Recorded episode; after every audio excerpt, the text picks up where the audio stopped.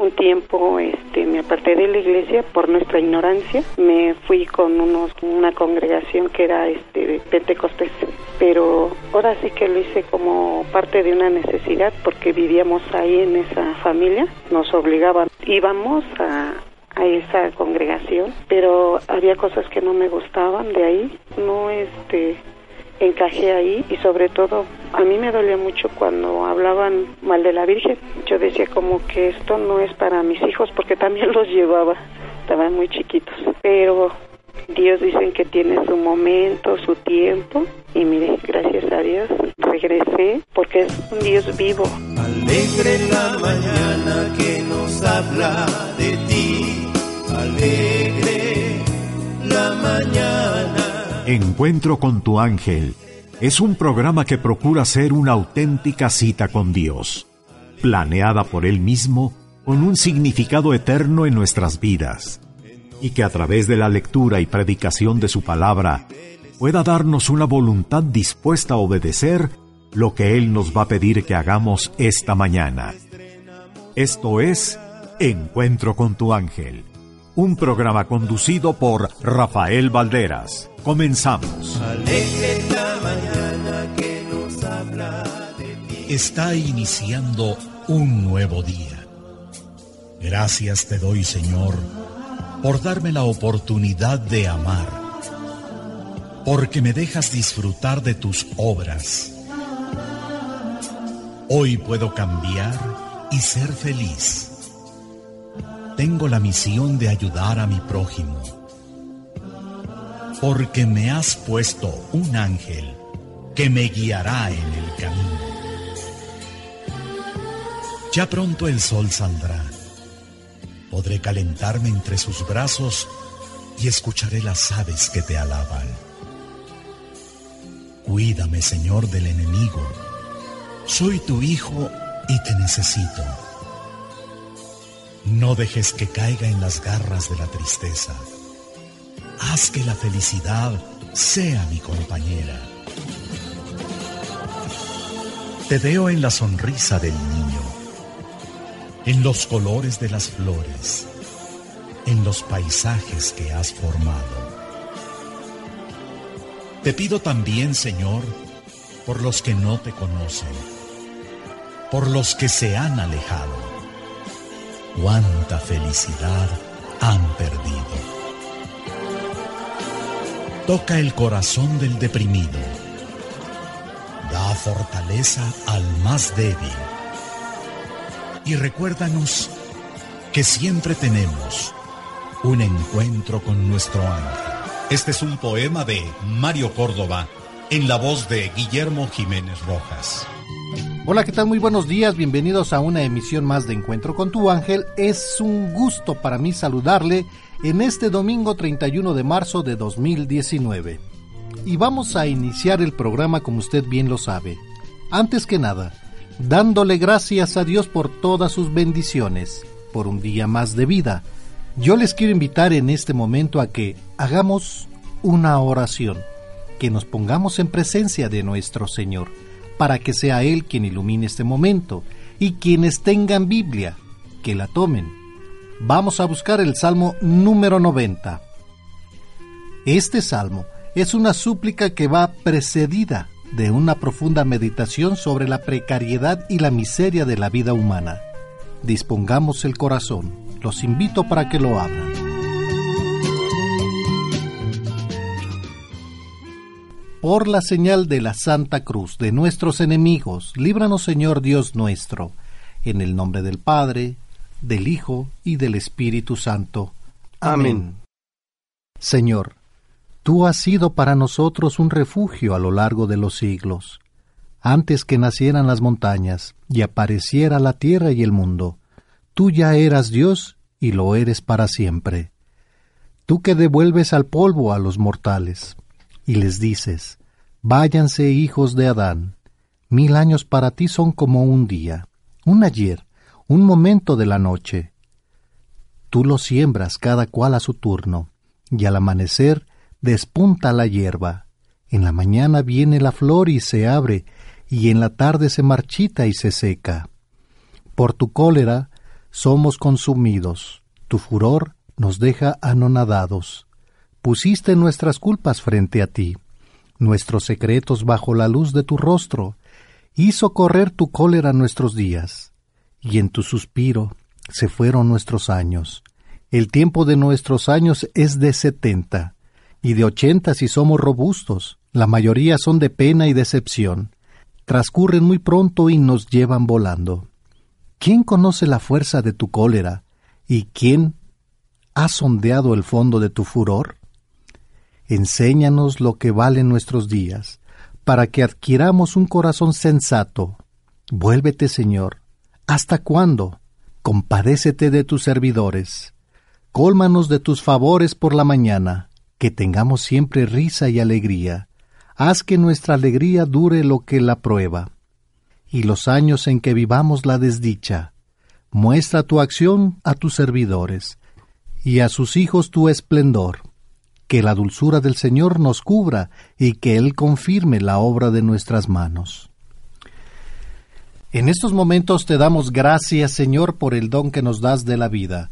Te damos gracias por todas las dificultades, por todas las alegrías que nos das, porque sabemos que siempre estamos en tu presencia.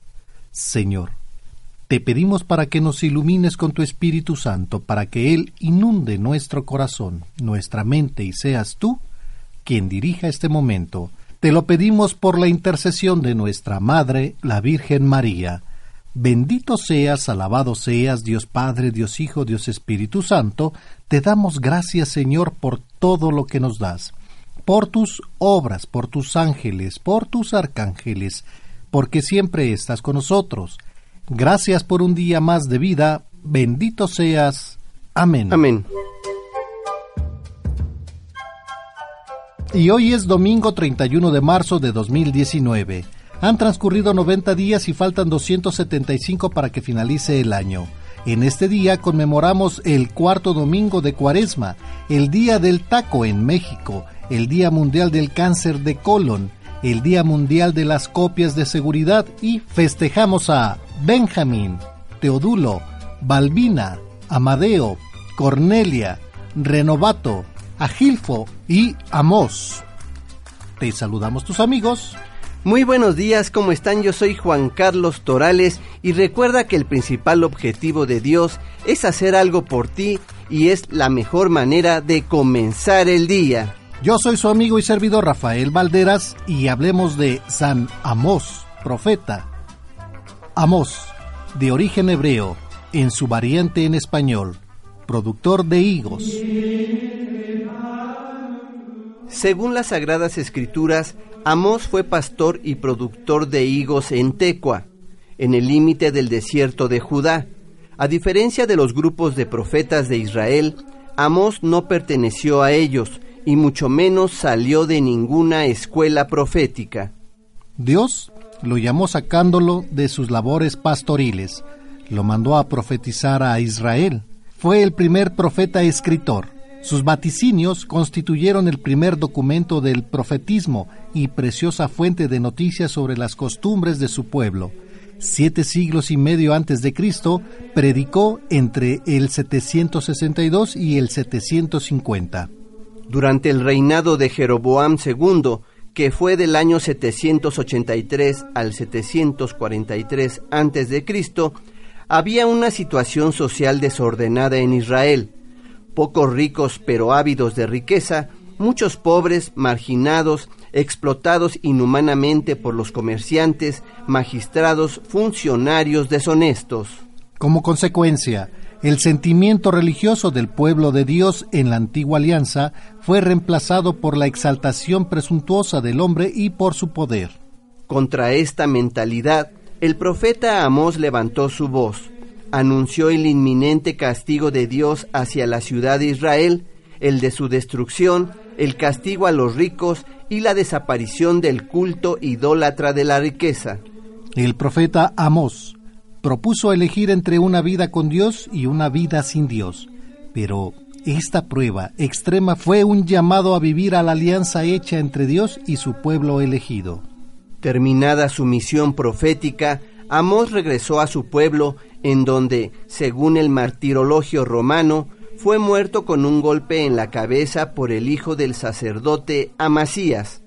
El objetivo de su muerte fue callar su voz, incómoda particularmente severa contra la hipocresía de los sacerdotes.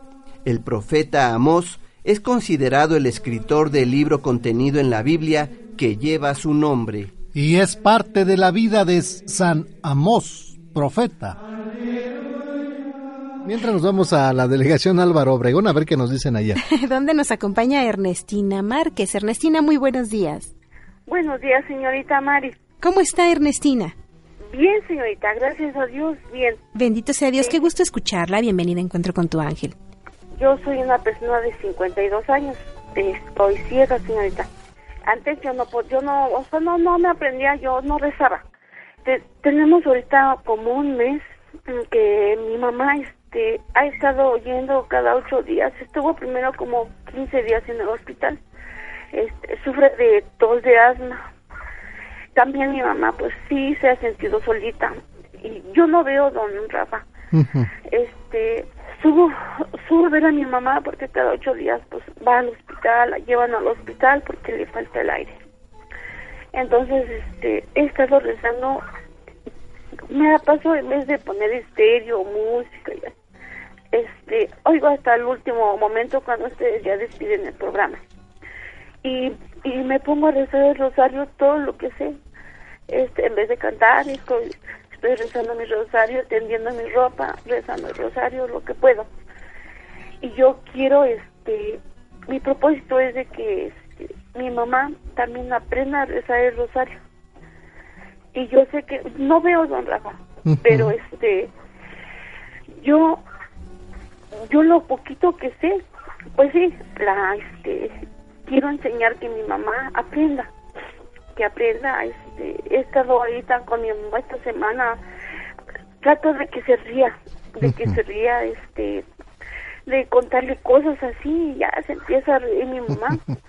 y este, y luego me dice, luego le digo, ay mamacita, le mis hijos me dicen que este no veo pero cómo hablo hasta por los codos y este y, y así y así la hago reír don Rafa. Y yo me siento bien me siento bien porque por lo menos sé que mi mamacita este ahora sí que hay de tener a una cotorra ahí junto a su cama pero ahí ahí intento hacerla reír. Ayer precisamente le estaba plática y plática y plática y plática. Según yo estoy intentando tejer con agujas un lo que me salga pero es para ustedes un poquito más complicado sí exactamente pero no es imposible verdad no, claro que, mire, mire, don Rafa. Antes sí se me complicaba mucho cuando pues empecé a yo a, ya no ver. Me, este, luego a veces me pegaba con la barra en mi estómago, en las rodillas. Bueno, me daba de topes en el microondas, todo, todo, todo, todo, Señora Ernestina, ¿usted fue perdiendo su vista? Ya no veo, don Rafa. Pero usted la fue perdiendo. Sí, la fui perdiendo poco a poco. ¿Esto fue a través de...? Este, soy diabética, don Rafa. Soy diabética. Ok. Sí, yo, pues, bueno, por problemas que tuvimos anteriormente, pues yo me dediqué a trabajar este, para mis hijos. Y este, y pues la verdad sí, me descuide, yo me descuide porque ya no fui al doctor. Pero fíjese, don Rafa, que, que no me arrepiento no me arrepiento porque pues sé que ayudé a mis hijos, este, la niña terminó su carrera, este, el niño, este, el más chiquito, pues, se, ahorita truncó su carrera, pero por, por falta de trabajo. Pero sé que, sé que no se quedaron nada más con la primaria, ellos estudiaron secundaria, la prepa, la niña terminó la universidad y sigue todavía con cursos. El niño también terminó su prepa completa, primero truncó su estudio, pero siguió, don Rafa. Continuó, muy bien. Entonces ahorita pues paró un ratito porque pues por la falta de trabajo. Claro. Y este, el mayorcito, bueno, el mediano, pues él estudió hasta la prepa, él ya no este, ya no pudo seguir estudiando don Rafa porque pues él se convirtió en mi mano derecha. Él trabajaba y yo también, Rafa, me puse a trabajar y trabajé y así, y así me fui olvidando, o sea, de mí me fui olvidando de este, de ir a misa, me dedicaba a trabajar. Entonces, pues no, no iba yo al doctor, no iba al doctor. Cuando ya empecé a ir al doctor es cuando ya empezaba yo con el problema de mi ojo derecho, este, como si tuviera basura en mi ojo. Pero no le hacía caso, ¿verdad? Porque pues teníamos, bueno, con decirle que no teníamos ni en qué acostarnos, ni en qué cocinar. Entonces, ese era mi propósito de trabajar y trabajar y empecé a conseguir trabajo y trabajo y a veces trabajaba de lunes a domingo, pero pues era era este lo, era bueno para mí porque pues sabía que iba a tener yo algo para mis hijos. Y este no tengo comodidades pero tengo lo indispensable para que pues mis hijos este cocinen saben cocinar. A veces sí se levantan y mamá vamos a hacer hijo y ya este haciendo chistes o bromas y y también ellos me hacen bromas y estoy risa Claro. Y este, así como ellos dicen, ay, madre, este, también nos cargas pila. Y yo les digo, siga, y les digo, siga, al ratito, al ratito. Y ya después, ya me salgo de la cocina porque está chiquita. Pero ya después yo ya empiezo con echarles carrilla. Ah, dice, no te digo, dice, ¿cómo les digo? Dice, tú eres bien caula, jefa. Le digo, pues es que mira, hijo, le digo, no veo, le digo, pero mira, le digo, me aprendo las cosas que dice don Alegro. Y yo también, luego a veces le subo, le subo al radio en las mañanas para que oigan las mañanitas. Y es una risa que me da cuando luego este se atrasan, se adelantan o este cuando no le salen bien. Cuando el mariachi está descuadrado, ¿verdad? Sí, Oiga. este, cuando les dan el timbrazo de que ya, ya se pasaron de tiempo. Sí, no. Fíjese, señora Ernestina, yo la oigo, la oigo feliz, la oigo alegre, contenta. Y, y viene y vengo a marcar esto porque le preguntaba si usted perdió la vista y, y usted fue perdiendo su vista por enfermedad. Sí. Fíjese que todos, todos tenemos algo. Dios nuestro Señor no se olvida de ninguno de sus hijos y nos da, nos da a manos llenas. ¿Verdad? Muchas veces nos descuidamos, como usted nos lo dice. No nos ponemos atención, no, no ponemos atención a, los, a las cosas importantes. ¿Verdad?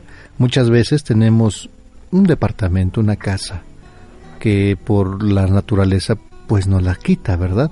O nos quita la vista, o nos quita un ser querido, o la misma vida. Sí, sí, sí. Pero, ¿qué hay dentro de nosotros? Hay una fe, hay una fe. Que Dios nuestro Señor, y yo la oigo a usted, perdí mi vista, pero aquí estoy. Sí. Estoy parada, estoy feliz, estoy saliendo adelante. ¿Por qué?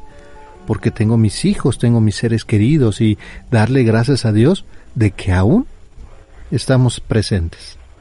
Sí, don sí, yo le doy mucho, mucho, le doy, mire, aquí donde yo tengo mi teléfono, tengo a mi Virgen, la Virgen de Guadalupe, y más adelantito yo tengo a mi Cristo, a nuestro Señor Jesucristo. Este, ahora cuando tembló don Rafa, sentí horrible, sentí se movía como en las películas de los esos gusanos que andan debajo de la tierra. no ve esas películas que espantan esos gusanos tan feos. Pero te lo juro, así sentí. Y después la agitada de lado a lado. Sí, hombre. Entonces ya este lo que hice fue girar a mi izquierda, agarrarme de la barrita que tengo como a la cintura y girar a la puerta donde porque la tenía cerrada. Y este y me puse en el marco de la puerta y pues como mi mamá vive, hasta arriba les grité les grité que estaban temblando que estaba temblando que se salieran. Pero no salí no o sea no yo no me salí porque hay escaleras para subir. Y, y yo me quedé en el marco. Entonces este pues ya después de ratito subí para decirles que baja, que apagaran el gas, que bajaran el switch de la luz. Y este y mi mamá pues estaba sentada en el comedor con mi hermana y mi otra hermana estaba en el pasillito. Y les dije, "¿Por qué no se salieron? ¿Por qué no se salieron?" Le digo, ustedes están a pie de carretera. Le digo, ¿por qué no se salieron? Y dice mi mamá, dice, ya pasó, hija, ya pasó. Ay, mamacita, le digo, ¿qué no ve que si regresa otra vez? Le digo, ¿quién sabe si sea más fuerte? Le digo, ¿quién sabe, mamá? Ay, hija, ya pasó, ya pasó.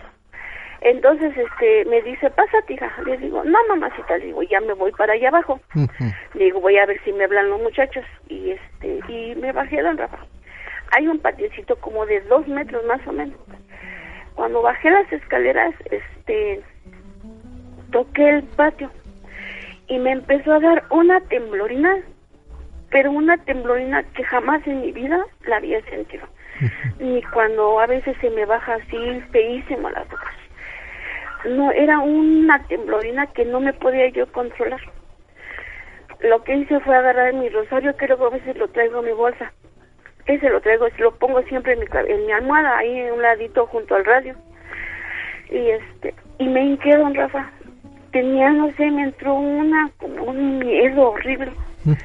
Pero porque no sabía también por mis hijos, porque nos quedamos sin luz. Y pues todo, imagínese el saber dónde están, la preocupación, ¿verdad? Sí, y ya después fíjese que pues me hinqué, me hinqué porque no me podía controlar, estaba reci pero Diosito yo creo que nada más él me entendió que estaba diciendo. Y este, yo nada más le pedí a mi Madre Santísima que intercediera por todos nosotros ante su Hijo nuestro Señor Jesucristo. Ayúdame, Madrecita, cálmame, por favor, que no sé qué me está pasando. Y ya después de que yo creo que recibí todo lo que es las cuentitas de Rosario, me fui calmando, don Rafa, me fui calmando, calmando, calmando, calmando. Ya después empecé a rezar más despacito, despacito. Yo digo que a mí me ayudó, me ayudó y como le dije a la Virgencita, posa tus manos, madrecita, sobre mí y cálmame porque no sé qué me está pasando. Y este, ya después de rato ya fue pasando, se fue pasando y pues agarré una silla y me senté de, este, en la entrada de la puerta de mi cuarto. Tengo tres perritas. Oigo también cuando se dice que pidamos pues los, los nuestros animalitos. Y mis perros yo creo que me oían que estaba llore y llore y ladraban, me ladraban y ya les decía yo, Kiwa, ya, ya mi niña preciosa, ya pasó mi niña preciosa. Bájense, bájense, ya estoy bien. Y este, y ya me fui calmando más y más y más y más ya el otro día empecé otra vez en la noche, en la tarde a rezar, a rezar, a rezar, diciendo, voy a rezar todo el día si es necesario, pero ayúdame, madre mía. Y volví otra vez así como a entrar en calma y, yo así que como dicen los niños, muchachos, agarro otra vez la onda. Empiezo otra vez a sentirme mejor, le pido a Dios y, y también pues ustedes, porque pues cuando rezan rezan los salmos, estoy al pendiente de lo que dice y, ya trato de repetirlo y este y le pido a Dios que nos ayude y sobre todo pues que que le dé que le dé este, esa noción a mi madre porque ella tiene ganas todavía de echarle muchas ganas. Claro, y vamos, hay que ponerla en manos de Dios nuestro Señor y el paquete que estamos regalando en este mes, señora Ernestina, le va a ayudar mucho para lo que usted está haciendo con el rosario y las oraciones. Sí, para que se lo, se lo ponga su mami también y en compañía con usted lo, lo escuchen. Sí, don Rafa, muchísimas gracias. Gracias a Dios por todo lo que nos da. Muchísimas gracias, don Rafa, y que Dios, lo, que Dios lo cuide y que Dios lo siga iluminando para que nos pueda seguir este enseñando esas palabras que nos dice usted, doña la señorita Mari. este, que es la palabra de Dios y nada más lo leemos y hay que recordarlo diario, ¿verdad? Sí, sí, don Rafa. Le agradecemos muchísimo la, la confianza y la preferencia. No me vaya a colgar, por favor. Muchísimas gracias, don Rafa, y mil, mil gracias a todos ustedes. Gracias. Cuídese mucho, Cuídese mucho, por favor. Gracias, doña María, que Dios los acompañe. Gracias. Bonito día. Nosotros tenemos que hacer un corte comercial, pero quédese porque tenemos más. A través de la 1470 de AM, Grupo Fórmula, estamos abriendo la conversación. Los ángeles nos comunican mensajes del Señor importantes en determinadas circunstancias de la vida. Aprende a escucharlos. En la antigüedad, Los romanos y los griegos solían coronar con rosas a las estatuas que representaban a sus dioses como símbolo del ofrecimiento de sus corazones. La palabra rosario significa corona de rosas. Siguiendo esta tradición, las mujeres cristianas que eran llevadas al martirio por los romanos marchaban por el Coliseo vestidas con sus ropas más vistosas y con sus cabezas adornadas de coronas de rosas, como símbolo de alegría y de la entrega de sus corazones al ir al encuentro de Dios. Por la noche, los cristianos recogían sus coronas y por cada rosa recitaban una oración o un salmo por el eterno descanso del alma de las mártires. La Iglesia recomendó entonces rezar el rosario el cual consistía en recitar los 150 salmos de David, pues era considerada una oración sumamente agradable a Dios y fuente de innumerables gracias para aquellos que la rezaran. Sin embargo, esta recomendación solo la seguían las personas cultas y letradas, pero no la mayoría de los cristianos. Por esto, la Iglesia sugirió que aquellos que no supieran leer suplantaran los 150 salmos por 150 Ave Marías, divididas en 15 decenas. A este rosario corto se le llamó el Salterio de la Virgen. Cuenta la historia que un día a finales del siglo XII, Santo Domingo de Guzmán, quien sufría mucho al ver que la gravedad de los pecados de la gente estaba impidiendo la conversión de las personas, decidió ir al bosque a rezar Estuvo en oración tres días y tres noches, haciendo penitencia y flagelándose hasta perder el sentido. En este momento, se le apareció la Virgen con tres ángeles y le dijo que la mejor arma para convertir a las almas duras no era la flagelación, sino el rezo de su salterio. Santo Domingo se dirigió en ese mismo momento a la Catedral de Toulouse. Sonaron las campanas y la gente se reunió para escucharlo. Cuando iba a empezar a hablar, se soltó una tormenta con rayos y viento muy fuerte, que hizo que la gente se asustara. Todos los presentes pudieron ver que la imagen de la Virgen que estaba en la catedral alzaba tres veces los brazos hacia el cielo. Santo Domingo empezó a rezar el salterio de la Virgen y la tormenta se terminó. En otra ocasión, Santo Domingo tenía que dar un sermón en la iglesia de Notre Dame en París, con motivo de la fiesta de San Juan y antes de hacerlo rezó el rosario. La Virgen se le apareció y le dijo que su sermón estaba bien, pero que mejor lo cambiara y le entregó un libro con imágenes en el cual le explicaba lo mucho que gustaba a Dios el rosario de Aves Marías, porque le recordaba 150 veces el momento en que la humanidad, representada por María, había aceptado a su Hijo como Salvador. Santo Domingo cambió su homilía y habló de la devoción del rosario, y la gente comenzó a rezarlo con devoción, a vivir cristianamente y a dejar atrás sus malos hábitos. Santo Domingo murió en 1221, después de una vida en la que se dedicó a predicar y hacer popular la devoción del rosario entre las personas de todas las clases sociales para el sufragio de las almas del purgatorio para el triunfo sobre el mal y prosperidad de la Santa Madre de la Iglesia. El rezo del rosario mantuvo su fervor por cien años, después de la muerte de Santo Domingo, y empezó a ser olvidado. En 1349 hubo en Europa una terrible epidemia de peste a la que se le llamó la muerte negra, en la que murieron muchísimas personas. Fue entonces cuando el fraile Alain de la Roche superior de los dominicos en la misma provincia de Francia donde había comenzado la devoción al rosario, tuvo una aparición en la cual Jesús, la Virgen y Santo Domingo le pidieron que reviviera la antigua costumbre del rezo del Santo Rosario. El padre Alan comenzó esta labor de propagación junto con todos los frailes dominicos en 1460. Ellos le dieron la forma que tiene actualmente, con la aprobación eclesiástica. A partir de entonces, esta devoción se extendió en toda la iglesia. El 7 de octubre de 1571 se llevó a cabo la batalla naval de Lepanto, en la cual los cristianos vencieron a los turcos.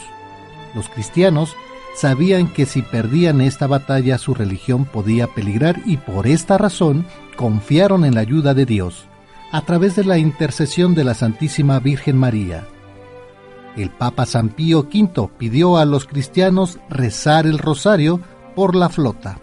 En Roma estaba el Papa despachando asuntos cuando de pronto se levantó y anunció que sabía que la flota cristiana había sido victoriosa. Ordenó el toque de campanas y una procesión. Días más tarde, llegaron los mensajeros con la noticia oficial del triunfo cristiano. Posteriormente, instituyó la fiesta de Nuestra Señora de las Victorias el 7 de octubre. A lo largo de la historia se ha visto cómo el rezo del Santo Rosario pone al demonio fuera de la ruta del hombre y de la iglesia, llena de bendiciones a quienes lo rezan con devoción. El rosario es una verdadera fuente de gracias. María es medianera de las gracias de Dios. Dios ha querido que muchas gracias nos lleguen por su conducto, ya que fue por ella que nos llegó la salvación. Todo cristiano puede rezar el rosario. Es una oración muy completa, ya que requiere del empleo simultáneo de tres potencias de la persona, física, vocal y espiritual. Las cuentas favorecen la concentración de la mente. Rezar el rosario es como llevar diez flores a María en cada misterio. Es una manera de repetirle muchas veces lo mucho que la queremos. El amor y la piedad no se cansan de repetir con frecuencia las mismas palabras, porque siempre contienen algo nuevo. Si lo rezamos todos los días, la Virgen nos llenará de gracias y nos ayudará a llegar al cielo. María intercede por nosotros sus hijos y no nos deja de premiar con su ayuda. Al rezarlo, recordamos con la mente y el corazón los misterios de la vida de Jesús y los misterios de la conducta admirable de María, los gozosos, los dolorosos, los luminosos y los gloriosos. Nos metemos en las escenas evangélicas, Belén, Nazaret, Jerusalén, el huerto de los olivos, el Calvario, María al pie de la cruz, Cristo resucitado, el cielo. Todo esto pasa por nuestra mente mientras nuestros labios oran.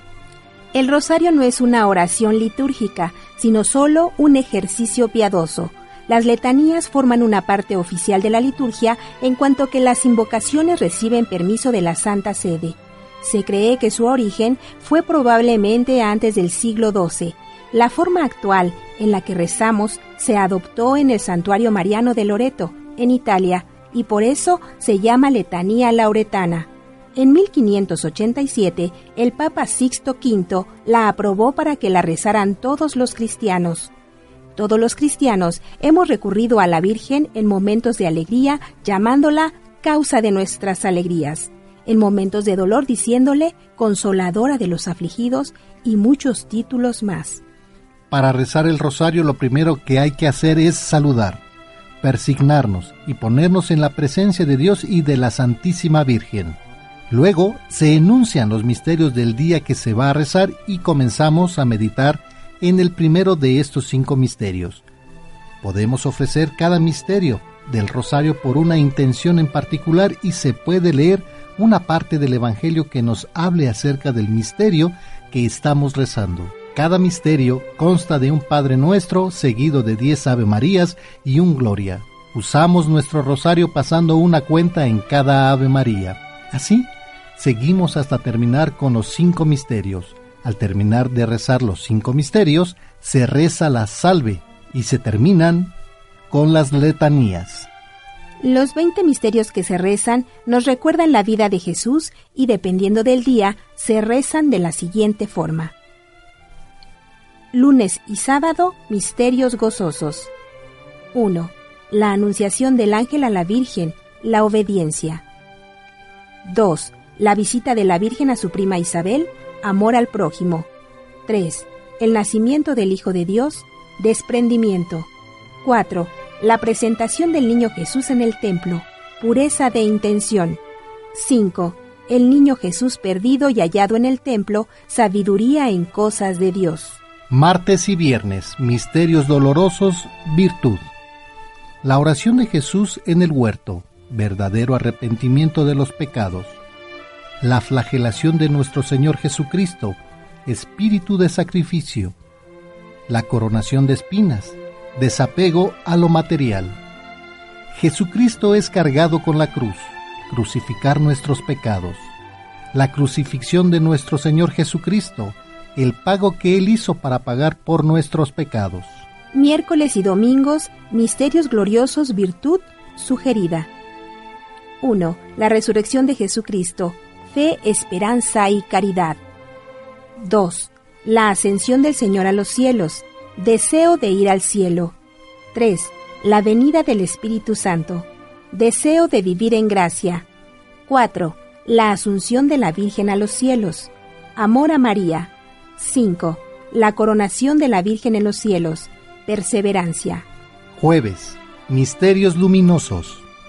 El bautismo de Jesús en el Jordán, testimonio de arrepentimiento.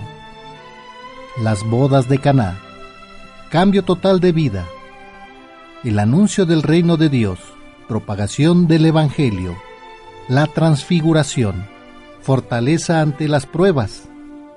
La institución de la Eucaristía, Cristo viviendo en nosotros. Y esto fue un breve tratado de origen, devoción e institución del Rosario aquí en su programa Encuentro con tu ángel.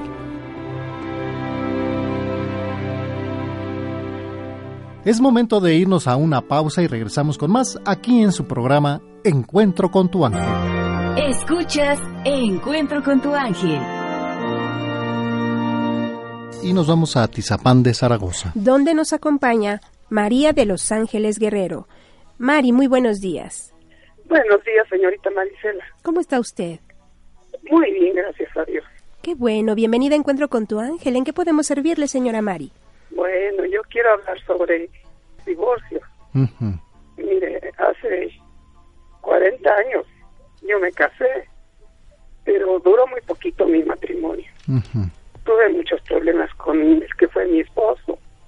Este, me vi obligada a, a separarme de él.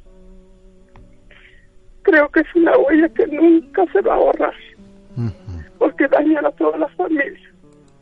Es hora de que mi hijo tiene pues 40 años, pero este yo lo veo que, que siempre fue un niño muy callado, no no no le gusta hablar conmigo, compartir sus cosas, y eso a mí me duele, porque me siento culpable de, de, de la alegría de mi hijo que no la tuvo. Busqué a lo largo del tiempo otra pareja, pensando en mi hijo pero este no es como uno piensa ni resulta lo mismo. Entonces, sí daña mucho las separaciones por no haberse fijado uno y seleccionar bien a la pareja. Se casa uno muy sin, sin entender lo que significa el matrimonio. Entonces, todas esas cosas ahora en las en los programas en el programa de ustedes que he escuchado que ahora tienen las muchachas que están para casarse mucha ayuda tanto de pláticas como de otras cosas. Creo en mi tiempo pero yo no recuerdo haber asistido a una. Entonces yo me casé muy como saber lo que iba a ser lo que significaba la responsabilidad de un matrimonio y y resulta que mi esposo no fue muy bueno conmigo. Me dio mala vida. Tuve un embarazo de dos niños. Se me murió uno, quizá por falta de cuidado. Y todo eso todavía me duele. Entonces son huellas que dejan a uno marcado para siempre. La tristeza, el recordar todas esas cosas, que todavía a pesar de lo, del tiempo que ha pasado, yo a veces me siento y pienso en mi niño que se me murió y digo, si tuviera mi niño, mi hijo no estuviera tan solo, porque ya no tuve más hijos. Me separé de él y ya no tuve más hijos. Con la nueva pareja que yo estoy, no me embaracé. Ahora ya tiene mucho tiempo que me enfermé. Ahora estoy enferma. Tengo 68 años y tengo cuatro años de estar enferma. Dependo del oxígeno. Me operaron de mi vista porque tuve catarata. Aún todavía no quedó bien. A mí me pesó mucho el saber que estuve casada por la iglesia y no podía. Si me juntaba con otra persona, pues no podía acercarme a comunar y a todo eso. Me dolía porque yo no estaba tranquila. Entonces, del tiempo que me enfermé, que son como cinco años, hablé con el padre y le dije que yo quería acercarme a comulgar. El padre me dijo que solamente había una forma de hacerlo, que yo viviera con mi pareja como si hubiera viviendo con un hermano, sin tener nada que ver, vivir una vida así. Entonces yo hablé con mi pareja y le expliqué, le dije que para mí era muy importante la, el acercarme a recibir la comunión y confesarme, poderme confesar. Entonces él sí lo aceptó. Hasta ahorita es una vida que estoy viviendo con él, pero una vida así como si fuéramos hermanos. ¿Por qué? Porque a mí me interesa recibir, acercarme y recibir la comunión. Por eso estoy viviendo de esa manera. Pero la relación con mi hijo es muy, este, no se presta a una plática porque enseguida se pone como de mal humor conmigo. Claro. Y eso lo siento mucho. Yo le pido mucho a Dios, es lo único que me queda. Pedir a Dios por mí, por él, para que las cosas cambien. Eh, que si él siente algún resentimiento conmigo, porque no me lo dice. Porque ha sido un muchacho que nunca me ha preguntado a dónde está mi papá o qué fue de mi papá, nunca me ha hecho preguntas. Tampoco yo se lo doy a saber. Entonces no sé si está bien o está mal. Yo quiero que ustedes me digan que, a dónde está mi error, que me digan Mire, es, una palabra violenta. Aquí hay una situación donde eh, usted no puede seguir adelante porque todavía lo recuerda y, y, está sufriendo, ¿verdad? Si puede hacer una confesión y perdonar, perdonar en estos momentos. Mire, lleva cuatro años enfermita, ¿sí? Ya ha pasado muchos, muchos años, son tiempos en donde usted tiene que perdonar, ¿sí? Tomó una decisión que fue la separación, pero tiene que perdonar. Tiene que perdonarse por el, el daño ocasionado eh, directa o indirectamente a, su hijo, a usted, eh, el daño que se hicieron en pareja, porque fueron ambos, ¿verdad? Para, para discutir se necesitan dos. Mi hijo este, vive aquí conmigo y, y, resulta que se vuelve a repetir la historia, mm, la mía porque yo me junté con otra persona. Él, yo siempre le dije, mi hijo, fíjate mucho cuando andes escogiendo a tu pareja, porque eso no es de un día, tienes que fijarte muy bien. Por lo mismo que yo había pasado. Claro. Pero resulta que de pronto no trajo a una muchacha, una mujer, que quiso que fuera su pareja pero esta ya tenía una niña de otro matrimonio, de otro hombre porque no estaba casado. Entonces vino eh, con ella, se quedaron aquí en mi casa, me dijo él, eh, voy a vivir con esta persona. Yo como le digo que no, si no me tolera, no me aguanta nada. Yo le dije, eh. mira, mi hijo, ya pensaste muy bien lo que vas a hacer.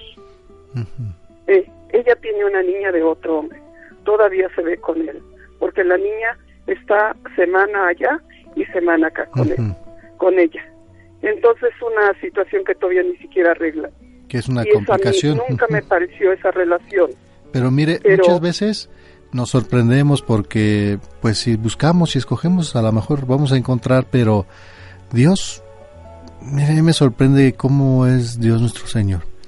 Nos pone a las personas en el camino que muchas veces para lo mejor para los ojos que de la mamá o el papá o el hermano pues no pueden ser correctas, ¿verdad? Es, es una vida donde nosotros sí de nuestros hijos donde sí podemos recomendar, ¿verdad? Pero quien tiene que descubrir, quien tiene que darse cuenta es él. Nosotros lo que tenemos que es guiarlo. Por eso sí es importante que usted platique con él.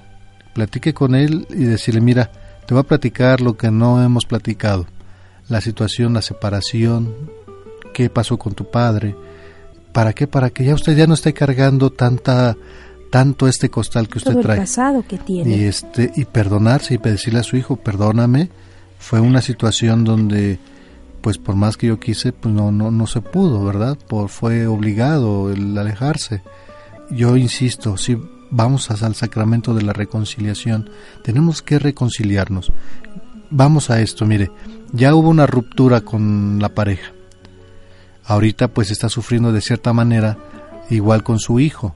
Pero si usted pone, le expresa las cosas de su corazón y no con el afán de criticar, porque no se trata de eso, sino de que él conozca. De acompañarle, de acompañarle en el proceso. Y que él sepa el por qué usted le, le recomienda las cosas también, ¿verdad? Y pedirle mucho al Espíritu Santo que, que le ayude cuando vaya a tomar una decisión de, de, platicar con su hijo es necesario. Como nos exhorta el Papa Francisco a través de la imagen, de la presencia de nuestra Santísima Virgen María, que interceda por nuestras familias, por nuestras necesidades, señora Mari, porque pues ella como mamá y ahora madre nuestra, pues nos guía hacia el mismo Jesús que dice hagan lo que les diga, es estar atentos, atentos y ahora usted más que nunca necesita acercarse aún más a este sacramento de la reconciliación y posteriormente seguir viviendo los demás sacramentos. ¿A qué me refiero? Al sacramento de la comunión, si a usted ya le es permitido, como nos comentó, pero siempre ir con la esperanza firme en la oración y pedirle mucho a Dios nuestro Señor que le ilumine, que le dé las palabras necesarias cuando usted tenga este diálogo con su hijo. Cuando usted se sienta preparada para hacerlo, adelante. Eh, yo le agradezco mucho sus consejos, porque muchas veces uno se siente que quisiera tener a alguien para hablar, pero no hay.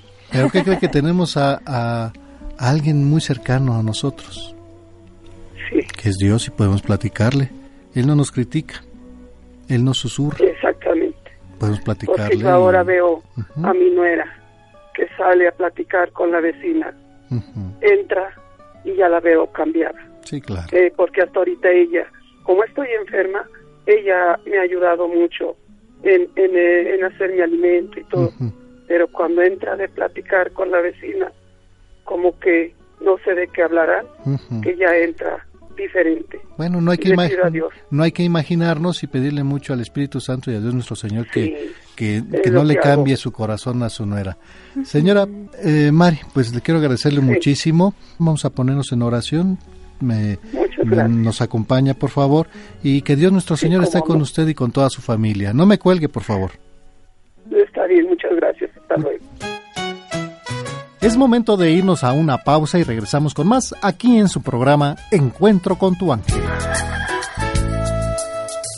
Recuerda, al despertar, da gracias a Dios por un nuevo día.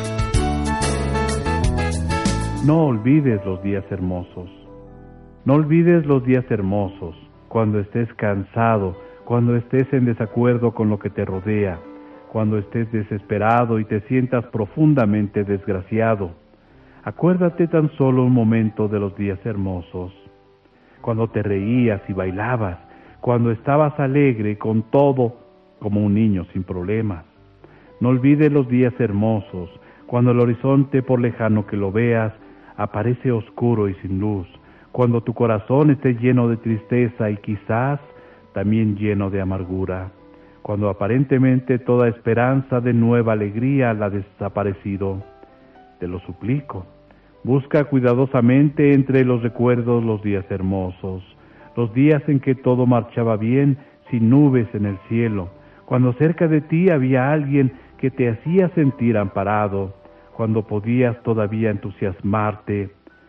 No olvides los días hermosos. Si los olvidas, no volverás jamás a sonreír. Vuelve a ser dueño de ti mismo. Llena tu espíritu de pensamientos alegres, tu corazón de misericordia, dulzura y de amor, tu boca de una sonrisa y todo volverá a ir bien. Escuchas Encuentro con tu ángel. Nos vamos a, a, los Reyes La Paz. Donde nos acompaña María del Carmen Romero Ibáñez. María, muy buenos días, María del Carmen. Hola, señorita, buenos días. ¿Cómo está, María? Pues muy bien y muy contenta porque entró mi llamada, es la primera vez que me comunico. Qué gusto escucharla, María. Y entró bienvenida. este, pues rápido. Siempre estoy queriendo comunicarme, pero como estoy haciendo que los desayunos y eso, pues Ajá. se me complica. Pero ahorita, pues, mire, gracias a Dios, rápido entró la llamada. Pues quiero saludarlos y felicitarles por este programa tan hermoso que tenemos para, para eh, pues, aprender más cosas sobre nuestra pues nuestra religión, ¿no? Porque a veces no no tiene uno por ignorancia eso, pues el conocimiento. Pero gracias a Dios que encontré este programa y desde entonces pues ya sé muchas cosas. Pues yo este desde pequeña mi mamá siempre me llevaba a misa, rezábamos el rosario y pues eso fue lo que de, de, chica pues aprendí y ya ahorita pues grande este pues yo también he seguido la fe ahora pues por convicción propia este he asistido a algunos retiros este o sea que de alguna forma pues yo ya por mi cuenta ya he pues este creído pues más en Dios en todo no la en las este lo que Dios Dios nos da todo por medio de, de su hijo y y pues alrededor de nuestros mismos prójimos no pero este pues yo siento que ahora nos toca a nosotros inducir introducir la fe a los pequeños, a nuestros nietos, a nuestros hijos, todo eso, porque ahorita con pues tantas cosas que hay ahorita que ya en la escuela les dicen y todo, pues como que los alejan, pero nosotros ya nos toca esa labor. Sí, y es tan sencillo porque recuerde que en algún momento nosotros hemos comentado que eh, los niños aprenden de manera rapidísima las situaciones de vida que a veces tenemos reflejan lo que nos enseñan nuestros papás. Y si nosotros como padres de familia, como abuelos, eh, con nuestro ejemplo les inculcamos a los hijos a que hagan esto, los niños lo van a hacer por imitación al principio, esto es por educación. Pero a medida que uno va creciendo, como usted bien lo comenta, señora Marí, pues ya surge una convicción del por qué yo soy católico. Ya no nada más voy por una obligación, sino porque sé que es un gusto, es una necesidad, porque sé que esta iglesia católica es la que Cristo fundó, porque sé que uno es católico porque sabemos que como iglesia somos una gran familia en donde somos un solo cuerpo, en donde Cristo es la cabeza y pues todos nosotros somos sus miembros. Es lo que yo este le digo, ¿no? Luego, por ejemplo, mis hijos tienen un, problemas y eso y digo, pues es que a veces este a veces tenemos que pasar por eso, les digo, para que nos demos cuenta de que necesitamos a Dios, porque cuando estamos bien, bien, bien, este, no nos acordamos, ¿no? Y ya, ahora sí, cuando ya tenemos un problema, sí nos acordamos que hay un Dios, que necesitamos de Él, pues yo creo que siempre tenemos que, este, darle gracias todos los días por todas las maravillas que Él nos da todos los días.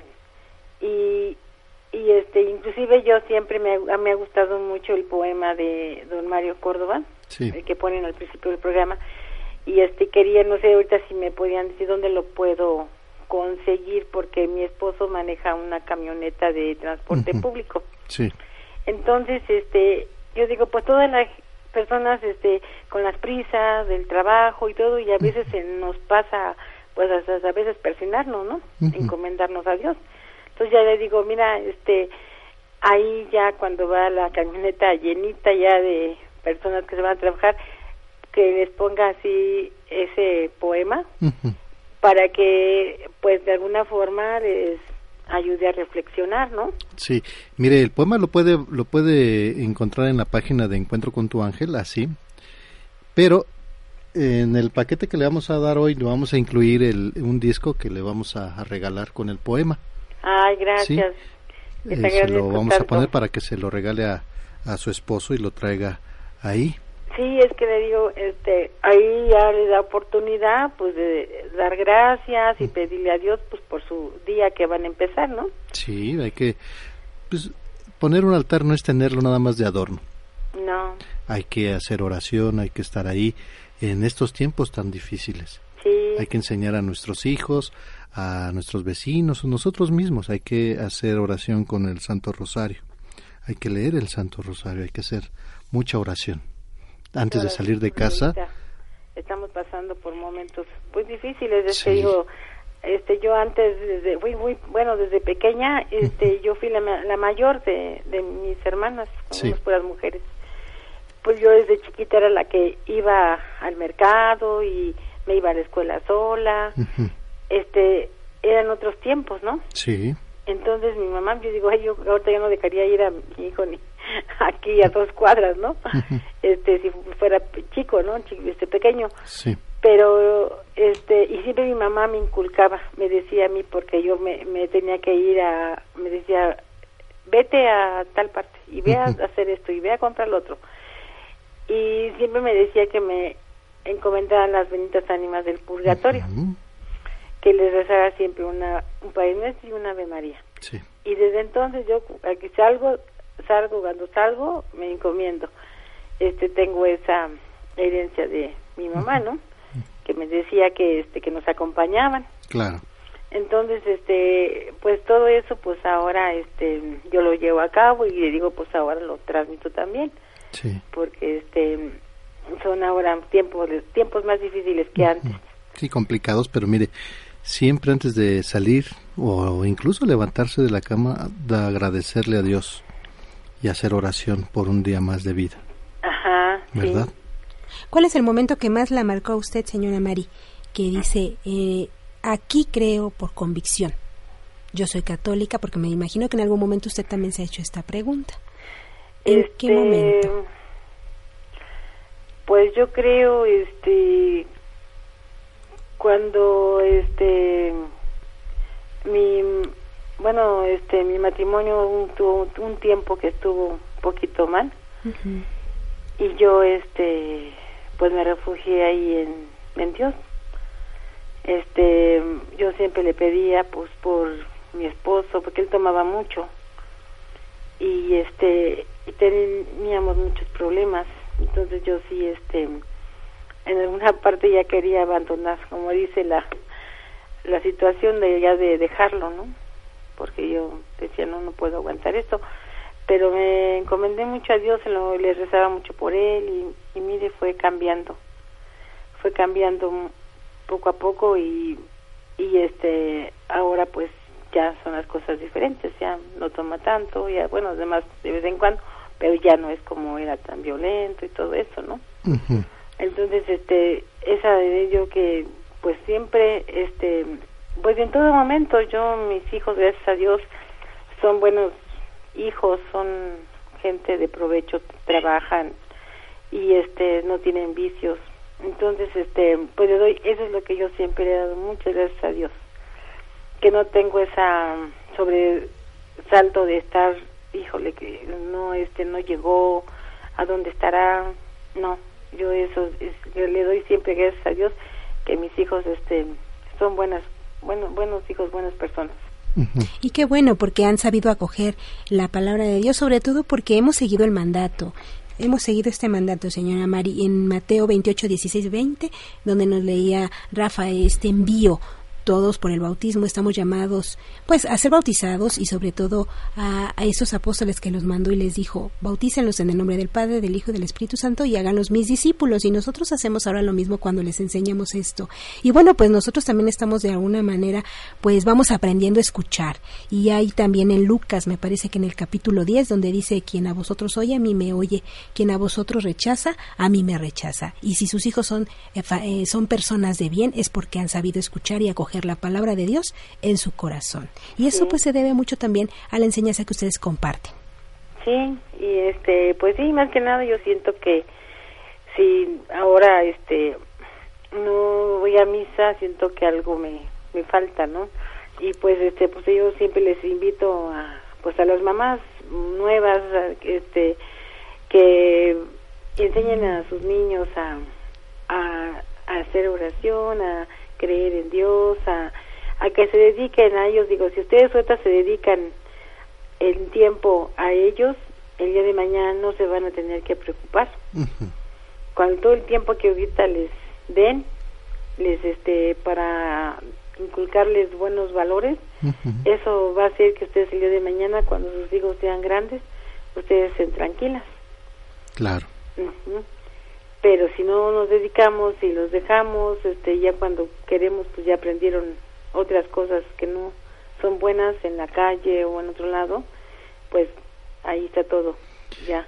Y, y mire, ahorita con lo que comenta, de repente comúnmente se nos olvida que es el mandato de Cristo, no solo es ir a bautizar o dominarse católico, sino enseñar. Es decir, hay que transmitir día con día, no nada más recibir el, el, el, bautismo o, llevarlo, sino testificar, transmitir de hechos y palabras de bondades que recibimos de Dios nuestro Señor día a día. Sí, como lo va a hacer pues uno pues con el ejemplo, ¿verdad? Claro. Cuando usted hace un bien solidario por alguien, por que ellos van viendo, ¿no? Y los niños pues ah que ven que pasa pasamos con alguna persona que está pidiendo limona, un anciano o alguien así y le da, pues los niños van viendo y ellos se les va grabando, ¿no? Claro. Entonces que un, vecino está enfermo y ven que usted lo va a visitar o, o este o lo ayuda de cualquier cosa, este, o sea que donde uno pueda, ¿no? También, este, a lo que esté a nuestro alcance, ¿verdad? Sí. A nuestras posibilidades. cuando podemos, cuando no, pues, Ajá, pues sí, ponerlo en oración. Pues no, ¿verdad? Sí, claro. Pero eso se va viendo, entonces, como dice, pues se, se aprende más de lo que se ve que de lo que se dice. Los ejemplos. Los ejemplos, eso es lo que atrae, bueno, lo que enseña. Claro. Ajá. Entonces, pues yo es lo que siempre he pensado. Y pues sí, y ahorita pues me da mucho gusto haber encontrado este programa porque ahí también he aprendido pues muchas cosas que antes yo ignoraba. Y este y todo todo en la vida yo creo que pues este nunca se acaba uno de nunca acaba uno de aprender. Nunca. Sí Dios quiere que nos ayudemos unos a otros señora Mari. ¿por qué? porque somos una familia por eso también somos católicos porque nuestra iglesia es una familia. Dice muchos yo soy cristiano solamente de la Biblia pero no es así porque todos nos necesitamos los unos a los otros y eso es lo que Jesús siempre, nos ha enseñado, de los que ¿verdad? tienen necesitan de los que no tienen los que no tienen de los que tienen. Y así así siempre uno siempre necesita la ayuda de, de todos. Somos una una como dijo Cristo no somos una familia. Así es, y que lo vivimos en nuestra misa, en nuestra comunidad en donde vamos, asistimos, y pues ahí nos damos cuenta, vamos entendiendo del por qué soy católico. Señora Mari, le queremos agradecer su gran experiencia, muchísimas gracias por esos consejos que nos ha dado también a las mamás jóvenes y pues también a los abuelitos. Les agradecemos mucho, señora Mari. Gracias y a ustedes también y que Dios los bendiga y les siga dando esa paciencia que Dios tienen para estarnos aquí enseñando muchas cosas. Muchísimas gracias. No nos vaya a colgar, por favor. No, gracias. Que estén bien. Igualmente. Bonito día. Los judíos celebraban una fiesta para dar gracias por las cosechas, 50 días después de la Pascua. De ahí viene el nombre de Pentecostés. Luego, el sentido de la celebración cambió por el dar gracias por la ley entregada a Moisés. En esta fiesta recordaban el día en que Moisés subió al monte Sinaí y recibió las tablas de la ley y le enseñó al pueblo de Israel lo que Dios quería de ellos. Celebraban así la alianza del Antiguo Testamento que el pueblo estableció con Dios. Ellos se comprometieron a vivir según sus mandamientos y Dios se comprometió a estar con ellos siempre. La gente venía de muchos lugares al templo de Jerusalén a celebrar la fiesta de Pentecostés. En el marco de esta fiesta judía es donde surge nuestra fiesta cristiana de Pentecostés. Durante la última cena, Jesús les promete a sus apóstoles, mi Padre os dará otro abogado que estará con vosotros para siempre, el Espíritu de verdad. Esto lo leemos en San Juan 14, versículos 16 y 17. Más adelante les dice, les he dicho estas cosas mientras estoy con ustedes, pero el abogado, el Espíritu Santo, que el Padre enviará en mi nombre, ese les enseñará todo y traerá a la memoria todo lo que yo les he dicho. San Juan 14, versículos 25 al 26. Al terminar la cena, les vuelve a hacer la misma promesa. Les conviene que yo me vaya, pues al irme vendrá el abogado Muchas cosas tengo todavía que decirles, pero no se las diré ahora. Cuando venga aquel, el Espíritu de verdad os guiará hasta la verdad completa y os comunicará las cosas que están por venir. San Juan 16, versículos 7 al 14. En el calendario del año litúrgico, después de la fiesta de la Ascensión, a los 50 días de la resurrección de Jesús, celebramos la fiesta de Pentecostés. Después de la ascensión de Jesús, se encontraban reunidos los apóstoles con la madre de Jesús. Era el día de la fiesta de Pentecostés. Tenían miedo de salir a predicar. Repentinamente se escuchó un fuerte viento y pequeñas lenguas de fuego se posaron sobre cada uno de ellos. Quedaron llenos del Espíritu Santo y empezaron a hablar en lenguas desconocidas. En esos días había muchos extranjeros y visitantes en Jerusalén que venían de todas partes del mundo a celebrar la fiesta de Pentecostés judía. Cada uno oía hablar a los apóstoles en su propio idioma y entendían a la perfección lo que ellos hablaban. Todos ellos, desde ese día, ya no tuvieron miedo y salieron a predicar a todo el mundo las enseñanzas de Jesús. El Espíritu Santo les dio fuerzas para la gran misión que tenía que cumplir, llevar la palabra de Jesús a todas las naciones y bautizar a todos los hombres en el nombre del Padre, del Hijo y del Espíritu Santo. Es este día cuando empezó a existir la iglesia como tal. Vamos a la pausa y regresamos con más aquí en Radio Fórmula 1470 en su programa Encuentro con tu ángel. Contáctanos por correo electrónico con la dirección encuentro con tu ángel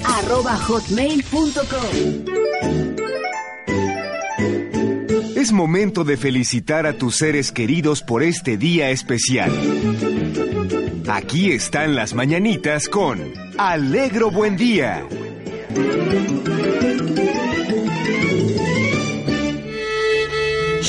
¡Órale! No haga ruido, qué sorpresa. Hágase para acá. Oye, tú en el guitarrón. En el guitarrón, hágase. Órale, empiecenle ya, hombre. Pues que tanto relajo. ¡Ándele, pichurriada, salga!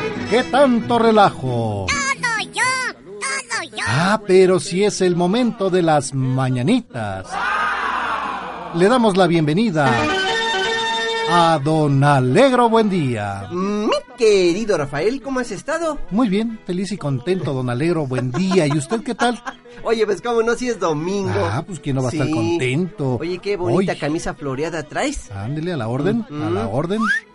Oye, mira, son gardenias. Las gardenias para ti. Claveles. Ah, no. Oye, qué bonita está, ¿eh? Es que la está viendo al revés. es toda una jacaranda, ¿eh? No, un ramo, un ramillete. decídase, no, no, no, son palmeras. Para su conocimiento son palmeras. Al estilo Y- Top sí, ¿verdad? Gun. Top Gun o este... ¿Cómo se llamaba este investigador privado? ¿Hawái? ¿Recuerdas? ¿El de Hawái? Hawái 5-0. No, este... ¿Quién, quién, quién? Ahorita quién? me acuerdo. ¿El avión?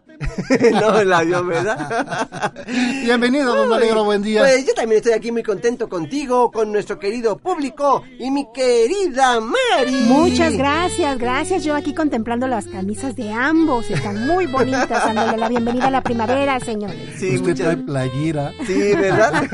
Gracias por... Bueno, ya es que la radio se Pues puede sí, realmente no. componer todo. Ah, pues sí. Sí, ¿verdad? Menos los fusibles. y déjame presentarte al mariachi de Pelé y Maradona. Sí, señor. Bienvenidos. Muy contento de estar aquí en su programa tan bonito, ¿verdad? Ay. Es un placer estar Con aquí. mi mero amigo. Traje, traje mi balón. Para que se lo me lo prohibimos. Claro que sí, ahorita se la ponemos la poderosa, ¿verdad? También allá dicen no, Obviamente- de sufrir. Obviamente me va a salir, me va a salir gratis, ¿verdad? va a salir Obviamente, gratis. yo se lo firmo primero, ¿no? Ah, bueno. por Allá también se dice la Tú poderosa. siempre quieres ser el primero, porque si Pues yo, yo salí ganador en las encuestas, soy el mejor jugador de Los fútbol. primeros son los primeros. Por pero el primero es el Rey Pelé.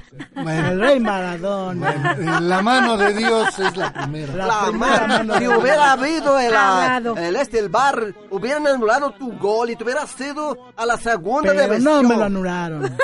ganamos. Y Bueno, yo creo los que- argentinos somos mejores. De- terminando nos vamos a la Sí, discusión sí, por futbolera. ¿no? ¿Qué les parece? Hubiéramos llamado a la mesa redonda. Sí, mejor Vea su mano, ponga su mano junto a la mía. Mejor vamos a platicar de lo que nos vienen a comentar. Claro que sí, claro que sí, señora Paella, señorita Marcela. Señora, ¿no? Señora Como Marcela. ¿Sabe usted cómo dice una persona cuando se tropieza con alguien malvado? ¿Cómo dice alguien cuando se tropieza con una persona malvada? Este es un mala persona. Una mala persona. Sí. No, bueno, que- así no dice. Bueno, Mm. aquí los chavos dicen malvibroso. Malvibroso, ¿verdad? Puede Sí. ser, este- Bueno, pero allá en el mundo carioca, ¿verdad? Ya Allá sé, en- yo no Allá sé. en Brasil. Cuando alguien se tropieza Con una alguien persona malvada. Es que ¿Qué decir, ay, perdón por el golpe malvado. No, se dice, caía en la cruenta. la cruenta. cruenta. Pero qué bueno, porque esa lo merecía, No tiene ¿verdad? chiste tú lo que dices. ¿Qué más, este, Maradona? ¿Saben ustedes cómo se dice cuando una mamá te da el beso de las buenas noches? Que descanse mi angelito. Todos los días, ¿verdad? No, señor, Dios no. te Que sueñes bendiga. con tus angelitos. Tampoco. Usted tiene hijos, ¿no? Sí, cómo no. ¿Cómo le dice, Dios te bendiga ¿Cómo su le dice a su besito. plebe usted? Su besito. Mm-mm. Y ¿cómo, le digo, Dios te amor es bendiga. ese, ¿verdad? Dios te bendiga. No, que no, sueñes no, con los angelitos. ¿Qué clase de amor, dile? Se dice siete besos sin interés. A siete vasos sin intereses, ¿eh? Porque es un día a la semana. Ay, no le es quedó. peor que a mí, No, hombre, ¿eh? no. Pa' chistes estos, no, hombre. ¿Sabe No usted, señor Rafael? Señora Maricela, ¿cómo se dice cuando alguien piensa que las personas son diferentes por su raza, sexo Como o tú condición comprenderás. económica, como este que me discrimina? ¿Cómo se dice? Se dice mm, discriminación racial. No. Se dice que es producto de su marginación. Ah. De su marginación. De su marginación. Gol, 1-0. 1-0. Pelé. Eso crees tú. ¿Qué más, este, Maradona? ¿Saben ustedes cómo dice, Ay, ay, ay, ay, ay. cómo dice un lanchero cuando pasa corriendo al lado de la gente? Agua va, agua va. No, súbale, señor. súbale, agua, súbale, ¿no? Ah, ese está muy bueno, ¿eh? Agua va. Pero no, ¿verdad? Sí no dice, pero No, podría decir, no. ¿eh? Súbale, súbale, súbale. ¿Va a querer canoa? No, a que va corriendo, que dice... No, no tampoco. No, No, ¿verdad? entonces. Sí, ¿cómo te dice? Se dice a un lado que llevo brisa. Ah, me llamo Brisa, brisa. ¿eh? Por eso lo apresuró, ¿viste? Un saludo a Eliana Cuña hasta allá, hasta las Pampas Argentinas. Ah, Sí. bueno, bueno, ya, ya quien nos está viendo con pampas de Argentina es Lalito, mejor. Vamos a mandar saludos a todas las personas que festejan algo muy importante el día de hoy, a las personas que llevan por nombre Benjamín, Teodulo, Malvina, Amadeo, Renovato, Cordelia, Agilolfo. ¿Cómo le cae eso a Agilolfo? Le gusta ese nombre. Sencillito y carismático. Amos. Para todos ustedes, muchas felicidades. Vamos a felicitar también a Magdalena Hernández. Ella nos acompaña aquí en Coyoacán. ¿Cuánto y año cumple? cumple? 68 años de parte de sus hijos, de su esposo que le quieren muchísimo y también de parte del equipo de Encuentro con tu Ángel. Felicitamos también a Elsa Romero que nos acompaña aquí en Iztapalapa. Muchas felicidades. Ella cumple 59 años de edad Muchas de felicidades. parte de su esposo que le quiere, que le ama con todo su corazón. Y también felicitamos a Ismaela Dolores Báez. Ella nos acompaña aquí en Tlanepantla. Dice también que cumple 67 años. Muchas felicidades para Aquí en Tlanepantla los mandamos a Tlanepantla. Qué felicitar. dolor llamar también quiero felicitar a Gabriel Teyer Castañeda, que está cumpliendo 53 años. Muchas felicidades para Antonio Carvajal Gómez. Le mandamos un abrazo para Fernando Porcayo Pineda, también que hoy es su cumpleaños. Y para Gerardo Bautista Zárate, muchas felicidades. Queremos pastel, queremos Queremos pastel, queremos pastel. Y para todas las personas que festejan algo muy importante el día de hoy, reciban muchos abrazos. Felicidades, Pásenla abrazo, muy bien en compañía abrazo. de sus seres queridos. la- Bendiciones y muchas, pero muchas Felicidades. Y con ustedes el mariachi de Pelé y Maradona. Sí, y las tradicionales Mañanitas. Hey. Ni siquiera eso puedes usar bien, prende. ahí, Pasen el balón. ¿eh? A ver ese pasito otra vez. Sí, cómo no. A ver. Pasen el balón, pasen el balón. A ver. Vamos, vamos. Venga, venga, ¿eh? ¿Cómo dice? Estas son las mañanitas que cantaba el rey David. A las muchachas bonitas se las cantamos aquí. Despierta, mi bien, despierta. Mira que ya amaneció. Ya los pajarillos cantan, la luna ya se metió. Qué linda está la mañana en que vengo a saludar. Venimos todos con gusto y placer a felicitarte.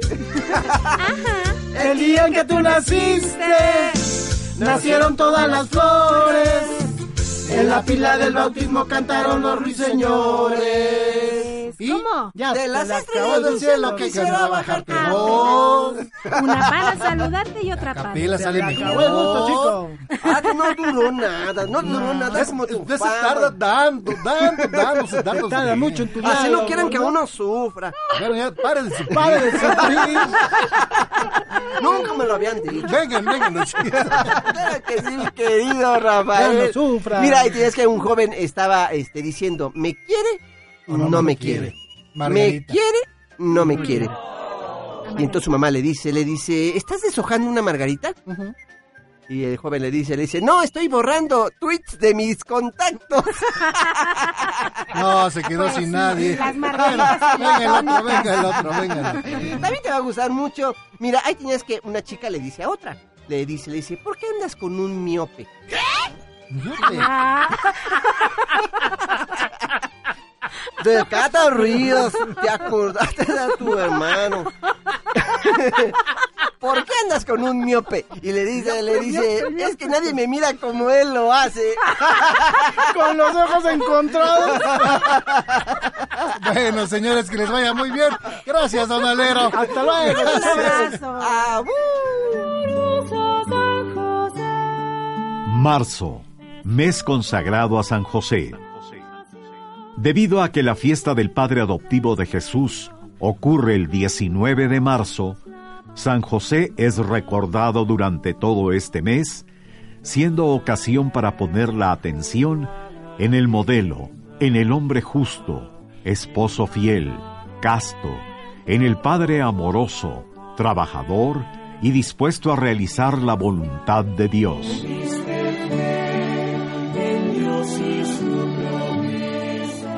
San José es uno de los santos más apreciados en la Iglesia Católica, incluso por otros santos, como es el caso de Santa Teresa de Jesús, quien recomendaba pedirle con gran devoción, ya que nunca fueron desentendidas las solicitudes que le pidió en sus festividades. Tal fue su fervor al patrono de la Iglesia Universal, que los monasterios del Carmelo que reformó se llaman San José.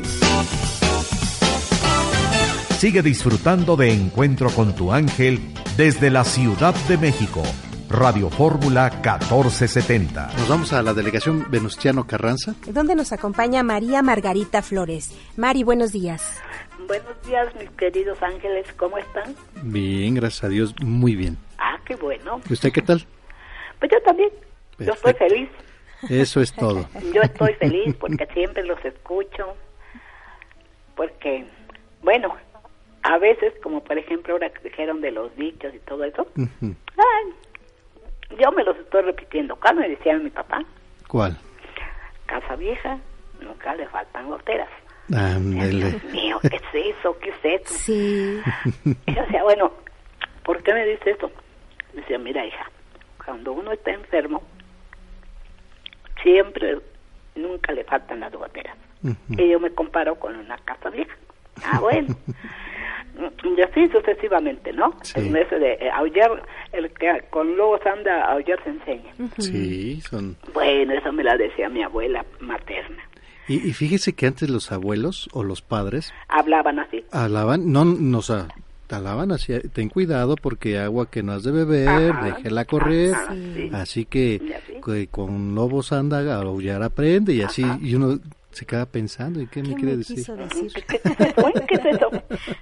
Yo no lo conozco. Y ahorita que comentan eso, recuerdo mucho a mi mamá que en aquel entonces mis, mis abuelitos le decían a mi mamá, este, oye papá, pues mire, déjeme ir aquí con mis amigas, vamos a estar un ratito conviviendo, que no sé qué. Y mis abuelitos, muy estrictos, le decía a mi abuelito, pues mira hija, anda en la miel, nomás no te embarres. Y tú decías, ¿y qué me habrá querido decir con eso, verdad? Que te lleves un litro de miel. Ajá, pero ten mucho cuidado para cuando que la estés comas. entretenida ahí con la miel.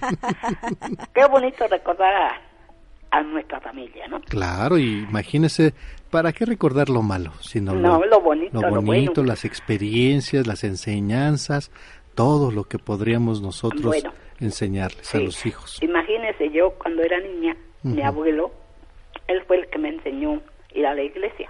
Sí. Mi abuelo este, materno. ¿Sabe a qué horas me levantaba el día domingo?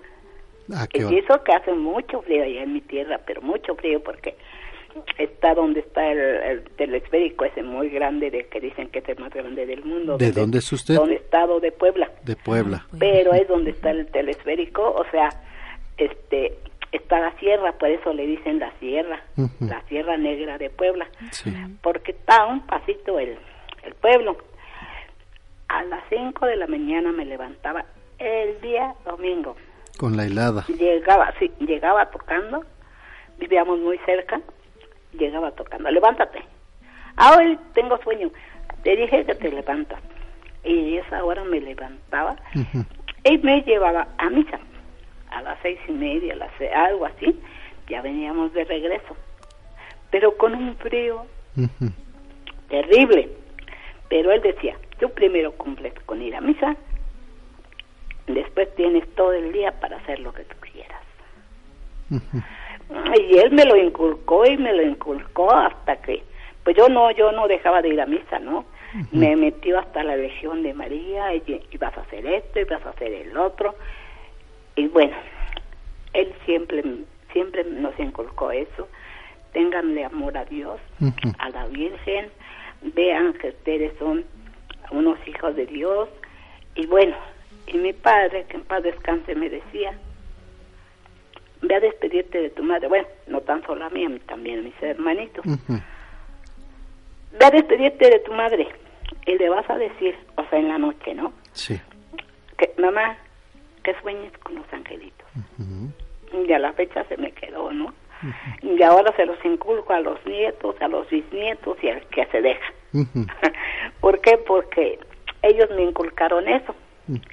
Les voy a platicar una anécdota muy rápida. Primero, el día que se murió Juan Gabriel, Sí. yo, este, pues aquí donde vivo me voy muy temprano a misa. El domingo yo me voy a las 7. Sí. Me gusta irme a misa de 7 porque me va dando el airecito en la cara y me, ay, yo digo, Se acuerda de la época de Puebla. estas caricias son este especiales, ¿no? Del aire. Bueno, entonces yo iba caminando, no sé cómo me subí a la banqueta. Y en dos minutos, cuando yo sentí, estaba en el suelo, me caí. No supe ni si me resbalé. No, no, hasta ahorita no sé. Bueno, entonces, pero cuando yo iba al suelo, le pedí ayuda al Espíritu Santo. No sé por qué, pero yo le pedí ayuda. En el momento que caí, mi cara dio con un árbol Sí. y de una casa que hasta la fecha no encuentro en la misma calle, salió un muchacho, un muchacho joven, vestido de blanco. Salió y me levantó cuando él vio que yo estaba en el suelo. Me levantó y me sacudió. Como llevaba yo un abrigo, gracias a eso no me lastimé mucho. Sí. Lo- Las que salieron lastimadas fueron mis manos, pero en ese momento yo no las sentía. Me levantó y me sacudió y me dijo, pero con una voz muy hermosa, que me dijo, ya, ya, ya, no te, no te pasó nada, tranquila, no te pasó nada. Y me empezó a sacudir otra vez. Bueno, yo le di las gracias y me seguí caminando. Volteo como a los dos pasos y ya no está. ¿Quién fue? Hasta ahorita lo ignoro. La casa he ido a buscar varias veces la puerta Y no. para ver si encuentro la puerta, cómo salió, de dónde salió. No, no encuentro nada. Pues mire, a lo mejor este, el ángel de la guarda. La... Pues ni el árbol, ni el árbol está. Mire. ¿eh? Y yo me acuerdo que mi cara casi, casi pegó con el árbol. Sí. Pero está de incógnita, ¿no? ¿Qué pasó? Sí, ves que no nos, no, no entendemos cómo, por qué. Pues mire, es gracias de Dios que, que nos manda siempre ayuda. Pues yo pienso que sí, ya no los entretengo más porque a lo mejor hay otras personas. Oiga, pero nada más quiero hacerle una pregunta. A ver, dígame. Eh, Margarita, ¿usted es católica por que su abuelo la, la jaló hacia la iglesia? No. No. ¿Por qué es católica usted? Porque a mí me gusta, porque me gusta estar en la iglesia, porque me gusta comulgar, porque me gusta recibir el cuerpo de Cristo, porque me siento feliz. Yo no empiezo el domingo si no voy a misa, porque el día que yo no puedo ir o no voy por alguna una razón, siento que, que algo me falta. Y aquí en la iglesia venden el misal mensual. Sí. Y yo siempre lo, lo compro unos 15 días antes. Y como ahora trae unas estampitas, bueno, yo me siento feliz, me siento contenta. O sea, para mí, cuando han venido, vienen los hermanos separados, sí los escucho. Claro. Pero le digo, ¿saben qué? Discúlpeme, pero en este momento estoy ocupada. No soy grosera ni nada, pero este, pues sé que también son, son personas que, que nuestro Padre Dios ama, porque Claro. también son sus hijos. Por supuesto que sí. Pues muchísimas gracias por Gracias el testimonio. que- gracias a ustedes que siempre que yo les llamo, siempre reciben con mucho amor mi llamada y yo de verdad les deseo que sigan si- insistiendo sobre todo con todo ese éxito que tienen en, en el programa porque es muy difícil comunicarse pero ¿cómo le diré? Yo pongo mi progr- desde que me levanto, le doy gracias a Dios y a subirle a- al radio porque está en, en la estación y les estoy contestando aunque ustedes están allá y yo estoy aquí. Muchas gracias. Y recuerde que el programa es de ustedes. Le agradezco Sí. mucho, que Dios los bendiga, que los siga bendiciendo como los está bendiciendo hasta ahorita y, y la verdad que sigan adelante porque el señor Mario nos dejó muchas enseñanzas. Y hay que, hay que seguirle. Hay que seguirle Hay que exactamente, no podemos fallar. No hay que dejarlo tirado lo que, Como lo le que digo, se yo inició. siempre les escucho, todos los días les escucho Muchas gracias. y la verdad me siento muy a gusto, muy feliz. Ya cuando se termina el programa, pues si puedo les digo a Janet, pero si no, pues ya tengo que irme a hacer mis obligaciones y lo que tengo que hacer. Sí. Pero ya los escuché a ustedes. Muchas Con gracias. eso me siento feliz. Y ya vamos fortificados con la palabra de ¿sí? Dios también. Me siento feliz porque, Ujú. bueno, para que vean que sí les escucho. Muchas gracias. Que tenga un hermoso Para que día. no vayan a pensar que... No, no pienso, nada no. más de un día. No, no, no, no, no, pienso, al contrario, No, yo agradecerle. siempre estoy con ustedes y los seguiré acompañando mientras Dios me preste vida. Muchas gracias. Que Dios los bendiga. Igualmente, que Dios, nuestro Señor, esté con usted y toda su familia. Vamos a un corte comercial y regresamos aquí en su programa Encuentro con tu ángel. El nombre del ángel Rafael significa Dios curó o la curación de Dios.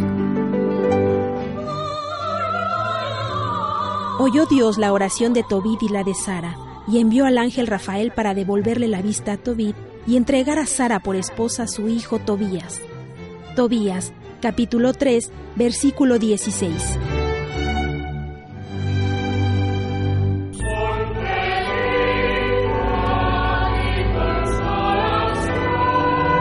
Escuchemos la primera lectura de hoy.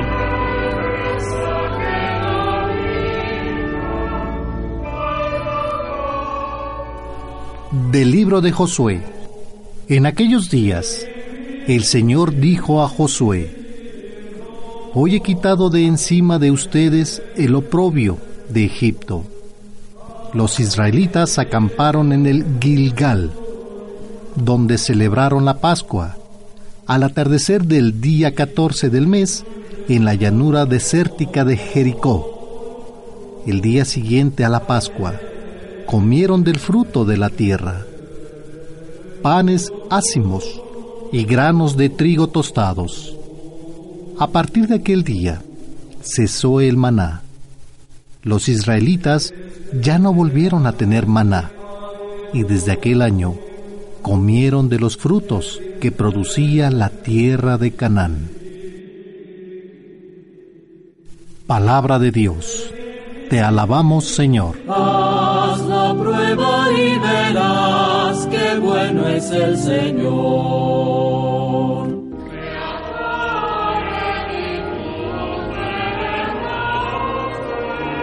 Esta es la segunda lectura del día.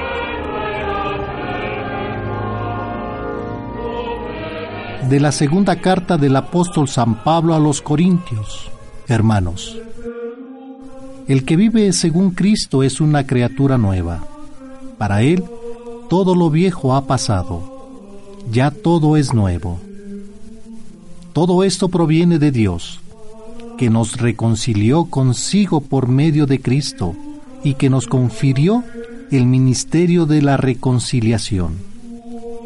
Porque, efectivamente, en Cristo Dios reconcilió al mundo consigo y renunció a tomar en cuenta los pecados de los hombres.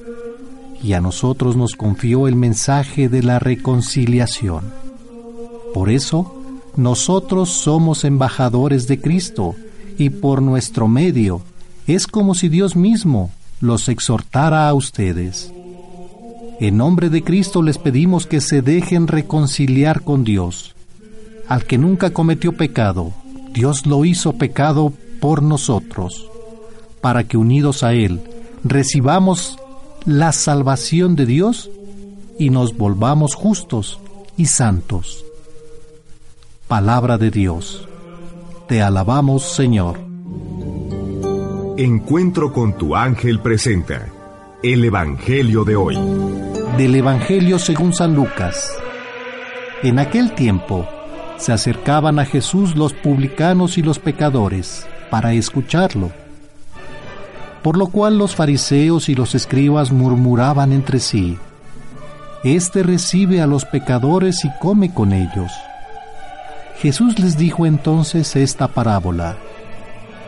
Un hombre tenía dos hijos, y el menor de ellos le dijo a su padre, Padre, dame la parte de la herencia que me toca.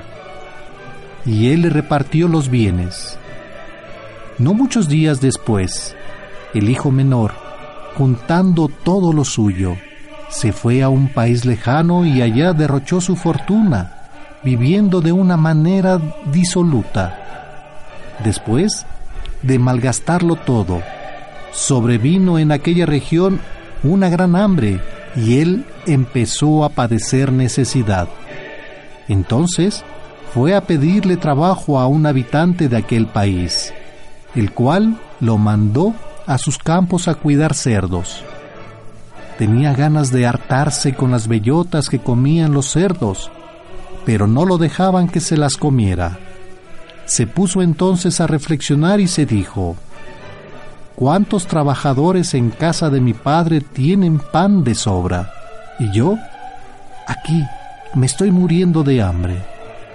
Me levantaré, volveré a mi padre y le diré, Padre, he pecado contra el cielo y contra ti, ya no merezco llamarme hijo tuyo. Recíbeme como a uno de tus trabajadores. Enseguida se puso en camino hacia la casa de su padre. Estaba todavía lejos cuando su padre lo vio y se enterneció profundamente. Corrió hacia él y echándole los brazos al cuello lo cubrió de besos. El muchacho le dijo, Padre, he pecado contra el cielo y contra ti, ya no merezco llamarme hijo tuyo. Pero el padre les dijo a sus criados, Pronto, traigan la túnica más rica y vístansela. Pónganle un anillo en el dedo y sandalias en los pies. Traigan el becerro gordo y mátenlo. Comamos y hagamos una fiesta, porque este hijo mío estaba muerto y ha vuelto a la vida. Estaba perdido y lo hemos encontrado. Y empezó el banquete. El hijo mayor estaba en el campo y al volver, cuando se acercó a la casa oyó la música y los cantos. Entonces llamó a uno de los criados y le preguntó qué pasaba. Este le contestó, Tu hermano ha regresado y tu padre mandó matar el becerro gordo, por haberlo recobrado sano y salvo. El hermano mayor se enojó y no quería entrar. Salió entonces el padre y le rogó que entrara. Pero él replicó, Hace tanto tiempo que te sirvo, sin desobedecer jamás una orden tuya, y tú no me has dado nunca ni un cabrito para comérmelo con mis amigos. Pero eso sí, viene ese hijo tuyo que despilfarró tus bienes con las malas mujeres, y tú mandas matar al becerro gordo. El padre repuso, Hijo, tú siempre estás conmigo, y todo lo mío es tuyo, pero era necesario hacer fiesta y regocijarnos, porque este hermano tuyo estaba muerto y ha vuelto a la vida, estaba perdido y lo hemos encontrado. Palabra del Señor. Gloria a ti, Señor Jesús. Y en nuestra reflexión del día de hoy, en el Evangelio según San Lucas capítulo 15, Señor, concédenos levantarnos después de cada caída y volver a ti. Muéstranos el camino, danos la fuerza para ponernos en el camino con el corazón y con las obras así como se dirige el Hijo pródigo. Jesús nos presenta al Padre que acoge a su Hijo pródigo, la grandeza del corazón de Dios, su misericordia infinita, ilumina a este rostro de Dios Padre misericordioso, pero a la vez somos invitados nuevamente a contemplar el corazón del Padre para dejar reavivar el nuestro, la alegría de sentirnos hijos. ¿Podemos? encontrarnos más profundamente con Él y recuperar nuestra actitud de hermanos. El Padre está siempre dispuesto a acoger sin reservas a todos los hombres que quieran ponerse en sus manos. Jesús quería aludir a la posición de los dirigentes judíos frente a la acogida que, en nombre del Padre Celestial, Él estaba dando a los pecadores, prostitutas, recolectores de impuestos. Jesús estaba ofreciendo perdón y dando acogida a los que no cumplían la ley. Con esto, la oficialidad judía creía que se le quitaba el derecho de procedencia a ellos y a todos los cumplidores de la ley, que si se molestaban por guardar todas las leyes. Uno no puede tomar una actitud frente a la vida que se nos acerca, como la tenían estos publicanos y pecadores que murmuraban contra Jesús. Por eso Jesús les dice la parábola del Hijo pródigo. La historia del Hijo menor es casi un modelo del proceso del pecador. El abandono de la casa paterna, la marcha a un país lejano donde no puede cumplir los deberes de piedad con Dios ni con los suyos la miseria extrema en la que el hijo se encuentra tras haber dilapidado su fortuna, la humillación profunda de verse obligado a apacentar cerdos y peor aún, la de desear alimentarse de las algarrobas que comían los cerdos, la reflexión de los bienes perdidos, el arrepentimiento y la decisión de declararse culpable ante su padre, el camino de retorno. Por eso aquel hijo toma la decisión de la conversión. El hijo sabe que no solo ha ofendido a su padre, sino también a Dios, y sobre todo es consciente de la gravedad de su pecado. La conciencia del hijo pródigo emerge el sentido de la dignidad perdida, de aquella dignidad que brota de la relación del hijo con el padre. Con esta decisión emprende el camino. Su modo de obrar resulta sorprendente, como lo es el obrar de Dios con los hombres. El perdón es también humano, pero al perdón el Padre le añade el mejor traje, el anillo, las sandalias y el ternero cebado. el padre del hijo pródigo es fiel a su paternidad, fiel al amor que desde siempre sentía por su hijo. El padre no espera que el hijo llegue a su puerta. En el momento que lo ve, sale corriendo, lo abraza, lo besa. No lo castiga, solo expresa la alegría de que su hijo ha regresado. Dios, como Padre, siempre abre sus brazos a los más alejados. Comenzaron la fiesta. En la imagen del Padre que ordena un banquete de fiesta por el Hijo, que ha vuelto a la vida, reconozcamos a Dios Padre que nos ha amado tanto hasta dar su Hijo para que todo aquel que crea en Él no muera, sino que tenga vida eterna. En el novillo cebado, inmolado, podemos reconocer a Cristo. El amor de Dios Padre siempre es incondicional, alegre, esperanzador y lleno de misericordia el amor infinito de Dios que se nos da en su amado Hijo, crucificado y resucitado. Queridos hermanos, hoy vamos a pedir al Señor humildad para reconocer nuestros errores, pedir perdón por ellos y volver al camino. No permitas que la soberbia nos pierda, mucho menos la envidia por aquellos hermanos que acoges con cariño, porque supieron reconocer sus pecados y volver a ti. Danos la gracia para saber mantenernos siempre a tu lado. Amén. Vamos a un corte comercial y continuamos aquí en Radio Fórmula 1470 en su programa Encuentro con tu ángel. Debido a su naturaleza espiritual, los ángeles no pueden ser vistos ni captados por los sentidos en algunas ocasiones muy especiales, con la intervención de Dios, han podido ser oídos y vistos materialmente.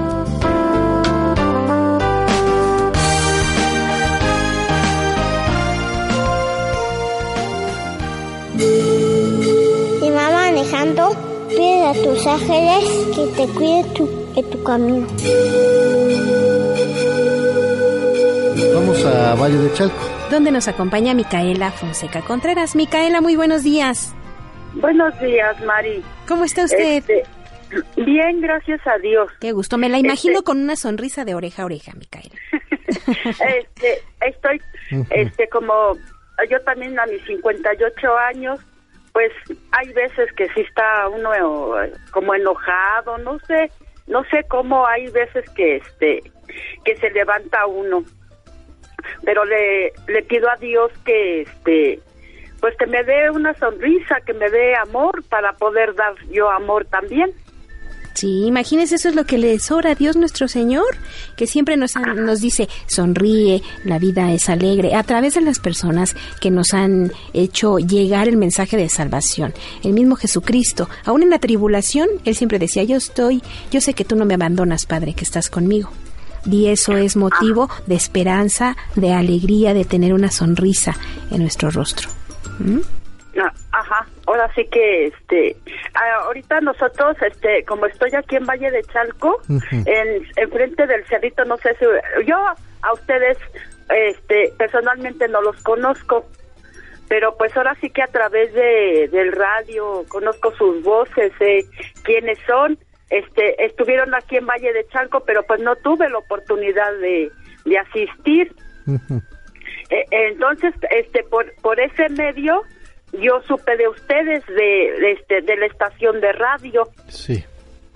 Este, y, y ahorita como eh, en la iglesia eh, es, se llama, o sea, la quinta aparición ya este ahorita en el cerrito ya empezamos a, a, salir a recolectar para la Virgen, o sea, cada ocho días para hacerle su fiestecita. Ándele. Y, y luego pues hay personas que sí, sí nos reciben con, pues, con mala cara, ¿no? Y otros con alegría. Sí, sí, otros con alegría. Y ya decimos nosotros, pues, estamos haciendo nosotros una misión y que pues que sea lo que Dios quiera, ¿verdad? Porque pues como anda uno tocando de casa en casa, hay veces que sí nos reciben con alegría, hay veces que no, pero pues nosotros nos ponemos en las manos de Dios y decimos, esto que estamos haciendo es para nuestra, nuestra Santísima Madre y pues ella sabrá. Claro. Y pues hay que seguir, seguimos cada ocho días. Muy bien, y con esa alegría nosotros tenemos que llegar y, y llamar a la puerta, ¿verdad? Sí, sí. y cuando ustedes van, cuando ustedes van, señora Micaela, ¿van con una sonrisa o van serias? Ah, no, pues con una sonrisa porque le decimos buenos buenos días o buenas tardes. Ahora sí que les decimos, venimos recordándole porque pues ya se llega el aniversario de nuestra Santísima Madre y pues venimos a pedirle lo que sea su voluntad, lo que sea. Ahora sí que no ponemos una tarifa para pedir, sino lo que sea su voluntad. Claro. Para porque dicen que pues de a poquito a poquito se va llenando el cantarito. ¿Verdad? sí. Sí. Eso, es, eso es cierto. Y luego sí hasta rebasa, ¿verdad? Sí, oiga. Sí, sí, sí, ahora sí que gracias a Dios, ahora sí que la bondad de las personas, ahora sí que hay quien dice, pues yo le doy cohetes, yo regalo mejor flores. Ahora sí que decimos lo que sea su voluntad. Claro, y hacerlo con mucha alegría, ¿verdad? Sí, sí, sí. Oiga, pues. Ahora sí. Ahora sí, como yo les digo, ahí, como ya, yo también digo, ya somos personas grandes, hay veces que sí estamos de malas, como que no nos parece nada. Pero, pues sí, yo le pido a Padre Celestial, eh, dame una sonrisa, dame amor para dar amor, porque ¿qué les voy a dar a mis nietos? Si, si yo no les doy una sonrisa, si yo no les enseño a sonreír, ¿qué les voy a enseñar yo? Mm, ¿Verdad? Ah, es, un momento así como para reflexionar. Sí, ¿verdad? Oiga, pues muchísimas gracias, le agradecemos muchísimo. Ahora sí que gracias a ustedes que pues tienen esta estación. Ahora sí que Dios los bendiga y los acompañe siempre a ustedes y a todos los que están detrás de ustedes también. Que son muchísima gente la que hace todo este programa. Le agradecemos muchísimo y darle gracias a Dios por la oportunidad y la confianza que tiene para nosotros. Le agradecemos. Muchísimas gracias, que Dios los bendiga. Gracias. Muchas gracias, la señora Micaela Fonseca Contreras de Valle de Chalco. Y, fíjate que voy a hacer una pausa aquí porque eh, Muchas veces me voy a concentrar en el Evangelio, pues creo que realmente nosotros somos muy afortunados los que vivimos estos últimos tiempos. Nosotros que hemos tenido la dicha de escuchar la palabra del Señor y llenarnos de su amor y de su paz. Esto me lleva a pensar en todos los hermanos que no han escuchado nunca este mensaje, o peor aún, en los que no, en los que lo han escuchado y lo han rechazado, sin, sin darse cuenta de que esto los priva de la felicidad y del amor que Dios nos ofrece. Es realmente triste darnos cuenta de que aún hoy en día, como en los tiempos de Jesús, la gente sigue tan metida en sus propias cosas que no son capaces de poner atención al mensaje del Evangelio. Es algo bien simple, simple y sencillo. Por eso nosotros, en especial tú, que hoy estás leyendo este Evangelio, eres realmente afortunado, pues estoy seguro que si continúas diariamente leyendo y profundizando el mensaje de Jesús, esto te traerá para tu vida muchas gracias, bendiciones, tu vida y la de tu familia. Se enriquecerán enormemente y no hay que olvidar darle gracias a Dios por haberte concedido tener acceso a las maravillas de su amor y continua. Eh, exacta, hay que darle gracias con todo lo que Dios hace día a día con nuestra vida.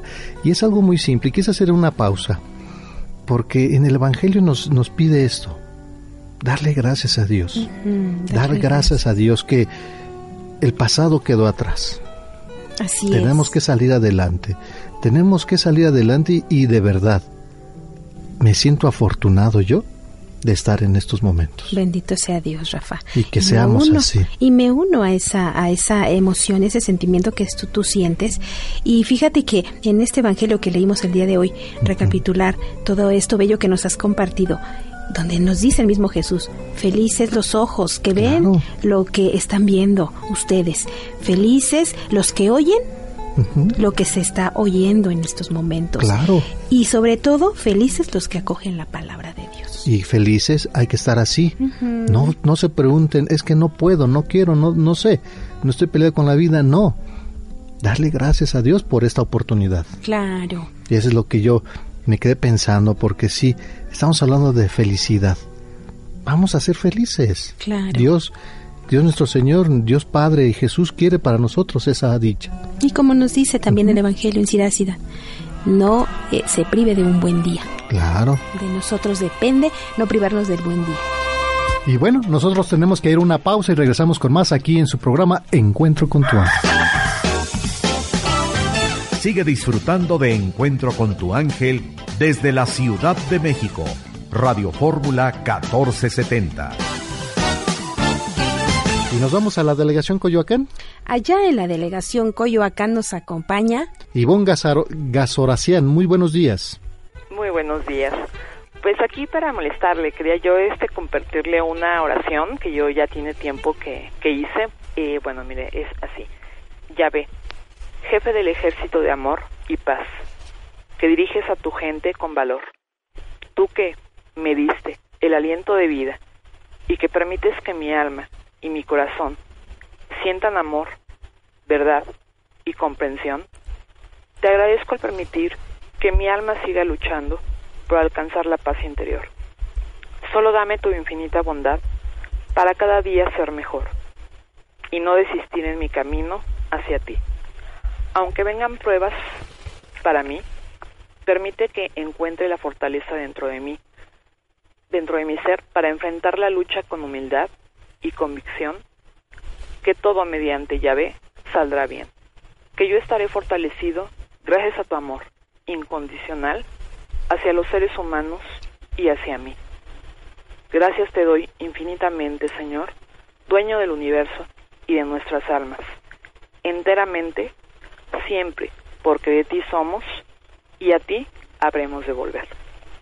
Esa fue la, la oración que, que yo hice. Es una oración muy bonita, fíjese que cuando nosotros sacamos oraciones de, de nuestra alma, de nuestro corazón, es, es porque acabamos de pasar o estamos viviendo una situación de algo, ¿verdad? Claro. Y ahí es donde nosotros hacemos la petición, la solicitud a Dios nuestro Señor. Y de hecho esta oración yo creo que salió, no sé, precisamente Dios nos prepara para muchas cosas. Eh, yo después viví la, la- el fallecimiento de mi papá y de mi mamá. Y aquí hablo, parece mentira. Yo en este momento, este sábado estaba tan bonito, lo recuerdo mucho porque era un sábado soleado.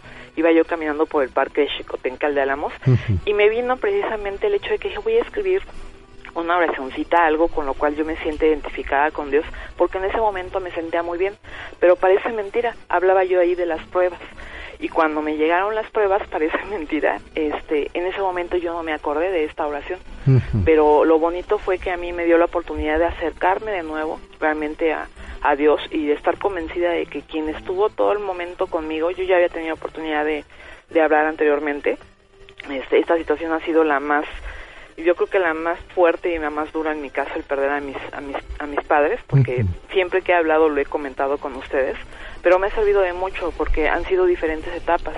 Yo he hablado eh, con ustedes en el programa en diferentes etapas de mi vida.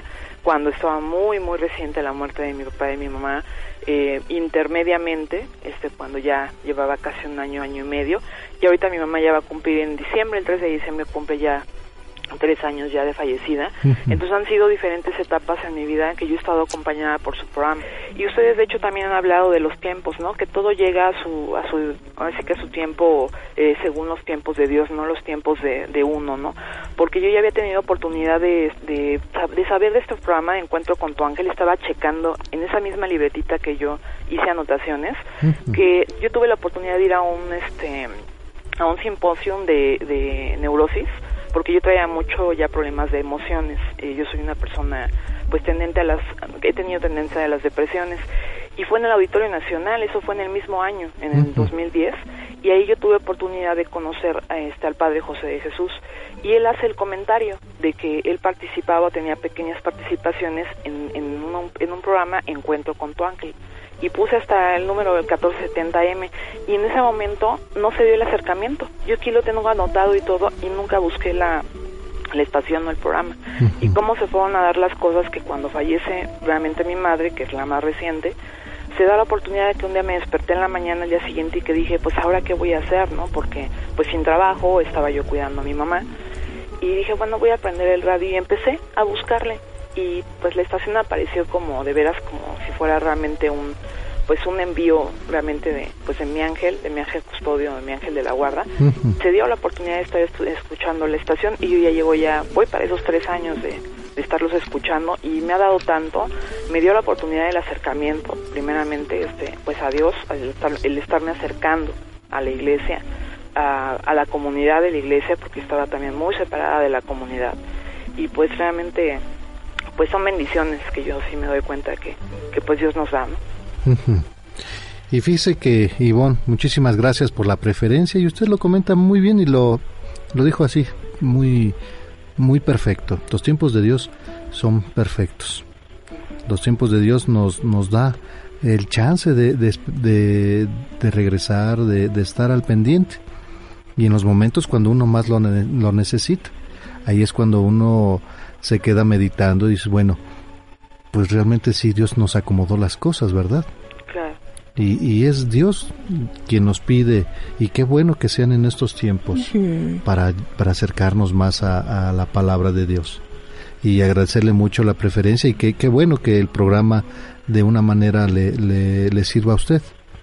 No, por completo es mi compañía, de hecho este, realmente lo disfruto mucho porque me da mucha paz, yo luego en la mañana me despierto con, con cierta ansiedad y la verdad lo prendo y parece mentira, yo empiezo a escuchar los testimonios de las personas, eh, y lo, el comentario del Evangelio, de lo que es el Salmo, y de veras, o sea, mi día cambia, uh -huh. y sobre todo pues la actitud con la que ustedes están, empiezan a tener una, una vibración muy positiva, y eso es muy bueno porque uno se para con otra intención.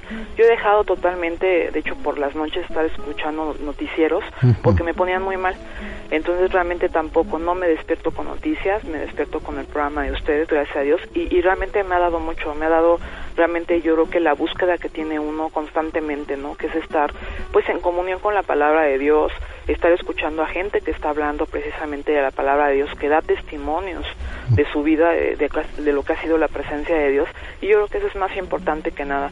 Nos alejamos mucho de todo eso, no porque no, no tengamos que estar notificados de lo que pasa en el mundo. Nos guste o no, tenemos que estar enterados, ¿no? Claro. Pero sí realmente hay momentos también para todo y qué mejor alimentarnos realmente con cosas más positivas, con cosas más sanas, con lo que es la palabra de Dios, para que precisamente nos dé esa fortaleza durante todo el día para ir realmente enfrentando pues todo lo que se nos va a venir día a día, ¿no?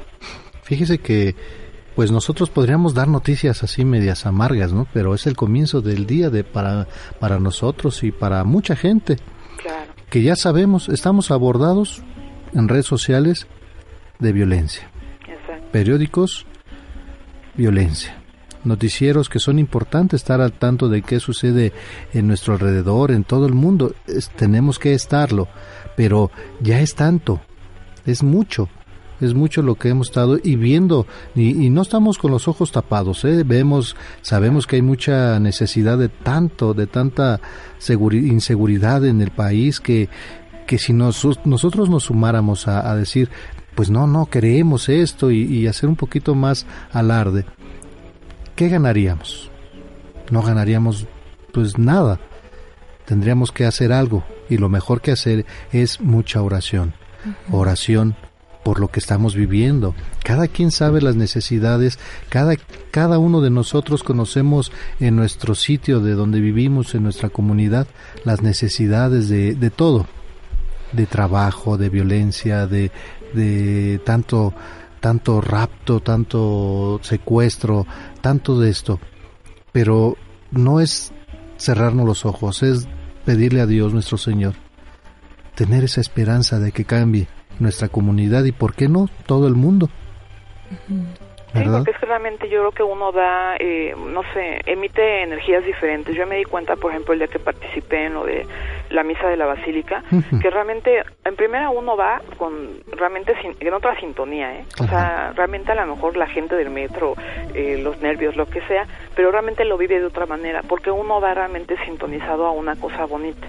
Ya después de la experiencia de la misa, pues más sale de veras de uno lleno realmente del Espíritu Santo porque sale uno de una manera muy diferente. Entonces yo creo que esos eventos que se hacen en cuestión de, de ir a, la misa, de compartir con la comunidad, de encuentro con tu ángel y todo, es muy bonito porque realmente tú empiezas a tener una sintonía diferente, una energía diferente, una energía positiva de que te estás acercando a Dios de que te estás dando cuenta que así como hay gente que está haciendo actos malos, actos violentos, actos crueles, hay gente que se está acercando por amor a Dios y por amor a la comunidad, ¿no? Realmente. Entonces digo, qué bonito, porque con eso yo creo que nivelamos todo lo que está sucediendo, ¿no? O sea, tratamos de alguna manera poner nuestro granito de arena que en lugar de ir a una cosa bélica, a una manifestación que son muy válidas, pero que estás yendo realmente a algo, unirte a algo, reunirte a algo muy bonito, que realmente eh, darle pleitesía realmente y homenaje a quien realmente lo merece, ¿no? Que es Dios.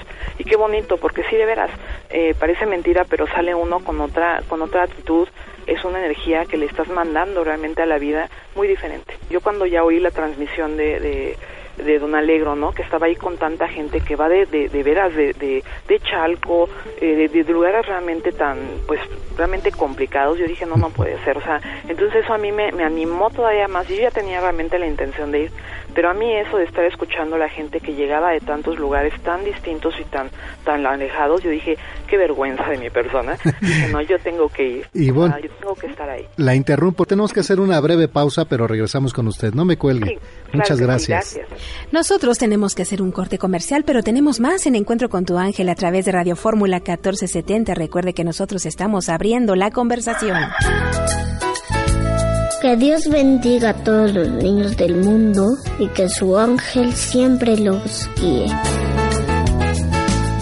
Contáctanos por correo electrónico con la dirección encuentro con tu ángel hotmail.com. Y bueno, continuamos en la delegación Benito Juárez. Con Ivonne Casarocian. Ivonne, muchísimas gracias por la espera y pues estamos platicando acerca de esta experiencia de la asistencia a misa, en encuentro con tu ángel, de estas experiencias que tenemos. Usted nos hablaba un poquito de esto de que se siente una energía especial y esta energía la traducimos como esperanza esa esperanza que nos impregna, que nos llega a través del Espíritu Santo en la oración. Y en algún momento también Rafa le comentaba que pues es la palabra de Dios la que nos une, la que nos va guiando. Ivonne. Sí, exactamente. En efecto, yo sí lo he, tenido la oportunidad de vivirlo realmente en varias ocasiones. Aquí en la Basílica, pues obviamente, pues se siente aún más por el lugar tan tan importante, ¿no? Eh, tan realmente eh, significativo que es. Pero realmente yo he ido también a la misa de Loreto, fui a la misa también que que se realizó acá en, bueno, más bien fue, fue una plática que el señor Mario Córdoba tuvo acá por Escaposalco, que fue el día que se manejó también lo de los, las, los, para las personas que están manejándose para, o postulándose para nuevos este santos. Sí. Entonces también estuvo muy bonito y tuvimos la oportunidad de que estuvo el presente, la misa que se dio también en Polanco. Entonces yo he tenido la oportunidad de ir a varios eventos en diferentes partes en, diferentes lugares y realmente qué bonita energía se siente. Sale uno de veras pues muy lleno precisamente del Espíritu Santo, de, de ver la devoción de la gente, la participación que hay muy independientemente de eso, porque sea el día que sea, pues la gente se da la, la oportunidad de asistir y realmente es una convivencia muy bonita. A mí no se me olvida algo muy importante que a mí me dijo el párroco de mi iglesia, que se acaban de, de cambiar, es precisamente de este Agustinos eh, Recoletos, ella es ahorita pero él me comentó algo muy importante y un día me sentí un poco mal y me dijo, no tienes por qué sentirte mal, Ivonne, porque aquí, en, en lo que es la iglesia, también está la comunidad, y la comunidad donde todos somos hermanos. A mí eso no se me va a olvidar. Fue algo que él me dio tan bonito porque yo dije, pues es que realmente yo volteo y pues estoy sola, ¿no? Y me dijo, no, en primera tienes lo más importante y lo más grandioso que es a Dios, pero también tienes comunidad, Ivonne, y, y en esa comunidad precisamente están tus hermanos tus hermanos, tus hermanos que a lo mejor no tienen que ser de sangre, pero sí son realmente de fe. Y la verdad a mí esas palabras del padre, eh, el padre Jorge, que es el padre Jorge, eh, no se me va a olvidar. Eh, realmente los voy a llevar conmigo, aunque él ya no esté ahorita aquí en, la iglesia de, Álamos, pues realmente qué bonito que se quedan cosas tan importantes para uno y que lo hacen a uno recapacitar y reflexionar. Y sí es cierto, yo por eso hablo tanto de lo de encuentro con tu ángel de comunidad, porque eso somos, somos hermanos en la fe, somos hermanos eh, realmente en nuestras tristezas, en nuestras compañías, porque el hecho muchas veces de, de platicarles cosas que nos están sucediendo, pues realmente nos, nos ayuda mucho a salir adelante, ¿no? Hay una frase que dice, la pena que no se habla, eh, gime en el corazón hasta que lo rompe, ¿no? Entonces muchas veces cuando hablamos y, y, nos expresamos, platicamos con ustedes, sabemos que la comunidad de Encuentro con tu Ángel nos está escuchando, sabemos que de alguna manera ya esa persona en ese momento nos está poniendo atención y que a lo mejor está pidiendo por nosotros, por nuestro problema que, te, que tenemos, o a lo mejor estamos en la misma frecuencia, acabamos de pasar por lo mismo, por un duelo, por una pérdida, eh, nos encontramos solos. Eh, yo realmente he oído muchas personas de la tercera edad que se encuentran solitas, pues muchas veces no, no necesitas ser de la tercera edad para estar sola. Yo ahorita con la pérdida de mi madre, yo no estoy casada, estoy sola. Entonces este pues nos hacemos precisamente entramos en esa frecuencia de decir híjole pues no no estamos solos o sea hay personas que también están sufriendo que también necesitan de nosotros y que también necesitan ser escuchadas porque muchas veces no es que nos resuelvan la vida no no estamos esperando que nos resuelvan la vida pero el hecho que haya una persona que te escuche y que te ponga atención hace la diferencia en tu vida porque sacas precisamente eso que traes con quien a lo mejor no lo puedes hablar y hablas por teléfono y encuentras una, una voz que te, que te escucha, que te da un consejo, que te da una oración, que te dice algo bonito, que te habla de la palabra de Dios y yo creo que eso es, bueno, el alimento más, más infinito que puedes tener en, este, en esta vida. Que es algo muy, muy bonito y lo, lo repetimos a casi a diario, casi a diario, Ivonne, que nosotros pues somos, somos una herramienta, ¿verdad? Quien realmente hace el trabajo es Dios nuestro Señor, Jesús, que es a quien seguimos cada semana, cada, cada que hacemos nosotros un evento, pues le damos gracias a Dios por tanta, tanta gente que nos manda por son necesidades y nos gusta, nos gusta estar en familia. Es por eso que optamos por por irnos como comunidad y como familia de encuentro con tu ángel, porque eso somos. Tenemos que vernos como, como hermanos. Y fíjese que es algo muy bonito durante estos años. Mucha gente ha conocido a tantas personas que ya son amigas, amigos, eh, se comparten, se apoyan. Nos han tocado testimonios de que mucha gente pues se están comunicando entre ellos de aquí de la comunidad de encuentro para apoyarse por la enfermedad, porque acaba de fallecer un ser querido, tener una pérdida de trabajo, una pérdida de algo, ¿verdad?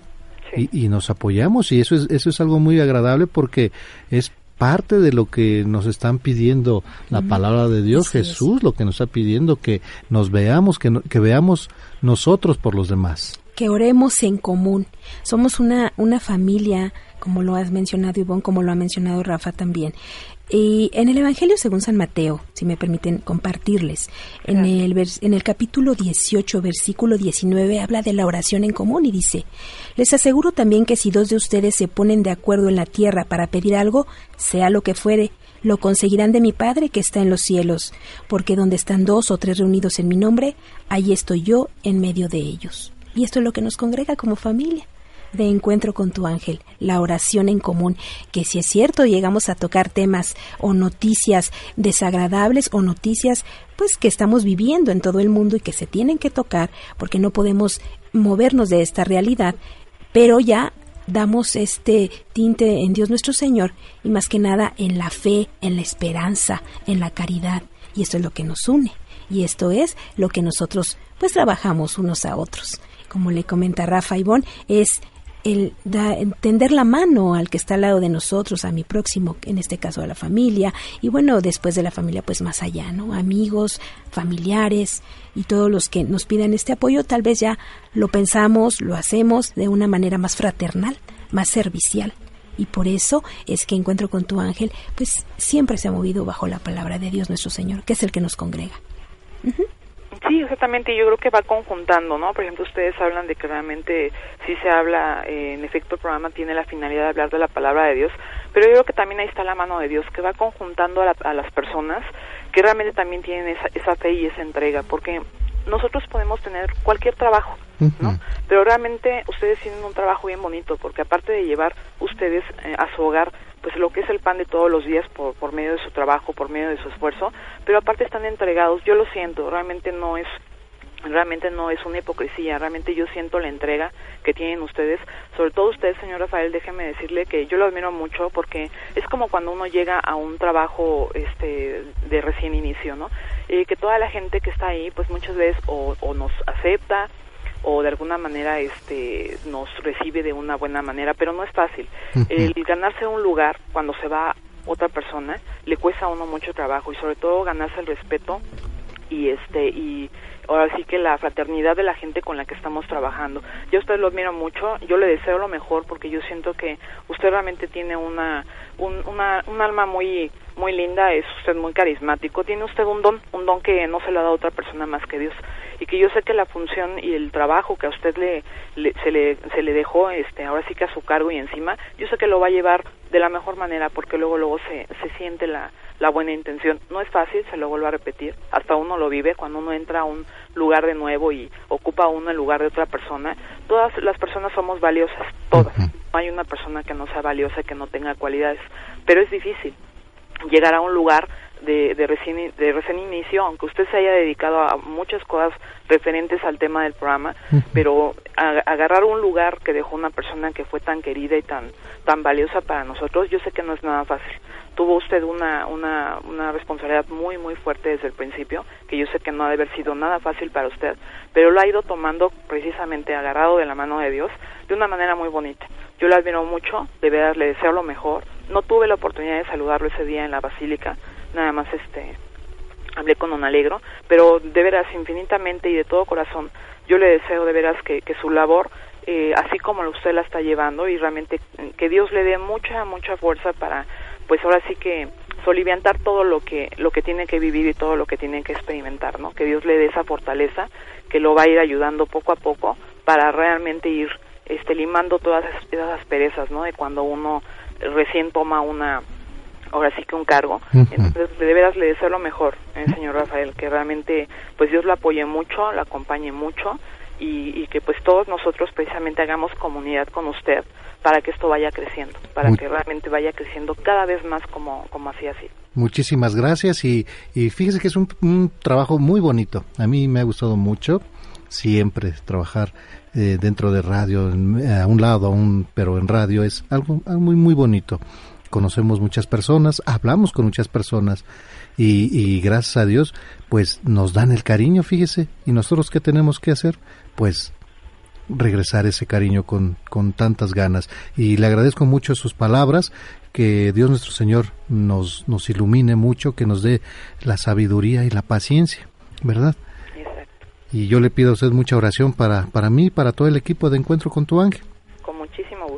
Se lo vamos a agradecer y agradecerle muchísimo la preferencia que tiene para con nosotros, el programa que es, es realmente de ustedes.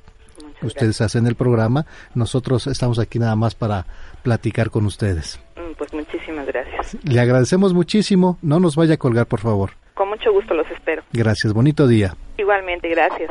Bueno, nosotros vamos a un corte. Regresamos en su programa Encuentro con tu ángel en Radio Fórmula 1470, abriendo la conversación. Recuerda, al despertar, da gracias a Dios por un nuevo día.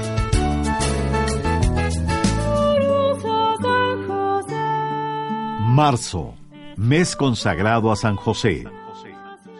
Debido a que la fiesta del Padre Adoptivo de Jesús ocurre el 19 de marzo, San José es recordado durante todo este mes, siendo ocasión para poner la atención en el modelo, en el hombre justo, esposo fiel, casto, en el Padre amoroso, trabajador y dispuesto a realizar la voluntad de Dios.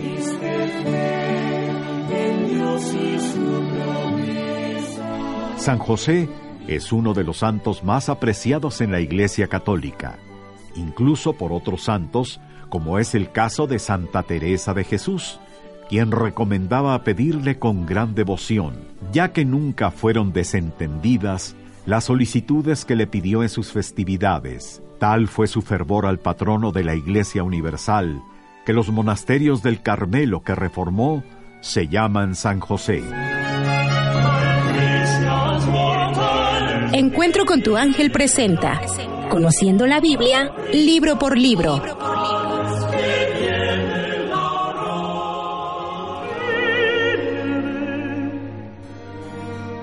Segunda de Reyes. Cuando estudiamos el libro Primera de Reyes, comentamos que junto con el libro Segunda de Reyes, forman un bloque que describe la vida de las dinastías de lo que podríamos llamar el reino de Dios. Que en estos dos libros vienen descritas las vidas de los reyes Saúl, David y Salomón principalmente, y que si el rey tomaba malas decisiones, el reino sufría, pero que si el rey buscaba a Dios, al reino le iba bien. Había una relación obvia de obediencia y bendición. Y hoy toca el turno de estudiar el libro Segunda de Reyes, aquí en su programa Encuentro con tu ángel. ¿Sabías que en la antigua Biblia hebrea el primero y el segundo libro de Reyes estaban juntos? Y que se representaban como un solo libro de Reyes, lo cual tiene mucho sentido, porque en estos dos libros la mirada de Dios se centra en las vidas de aquellos gobernantes que ocupaban el trono de Israel, y que es muy importante que entendamos que el rey simboliza nuestra voluntad y el reino nuestra vida, que dependiendo de cómo sea el rey, así le va al reino. En Segunda de Reyes se narra el tiempo donde ocurrió la división de la nación judía, separada entre las diez tribus del norte, que se conocen como Israel, y las dos tribus del sur, que se conocen como Judá. Segunda de Reyes nos muestra varias dinastías del reino del norte, cuya característica principal es que ningún rey fue obediente a Dios, y donde todos ellos fueron asesinados por sus sucesores. En cambio, en el reino del sur, donde estaban las tribus de Judá y Benjamín, hubo alguno que otro rey obediente. Para sacarle todo el jugo a Segunda de Reyes y tener aplicaciones prácticas, debemos entender que Dios dice que el reinado de nuestra vida pasada, antes de consagrarnos, es un monumento a la incapacidad de saber dirigirnos, y que aunque pensemos que sin conocer a Dios, a nosotros no nos fue tan mal en términos económicos o emocionales.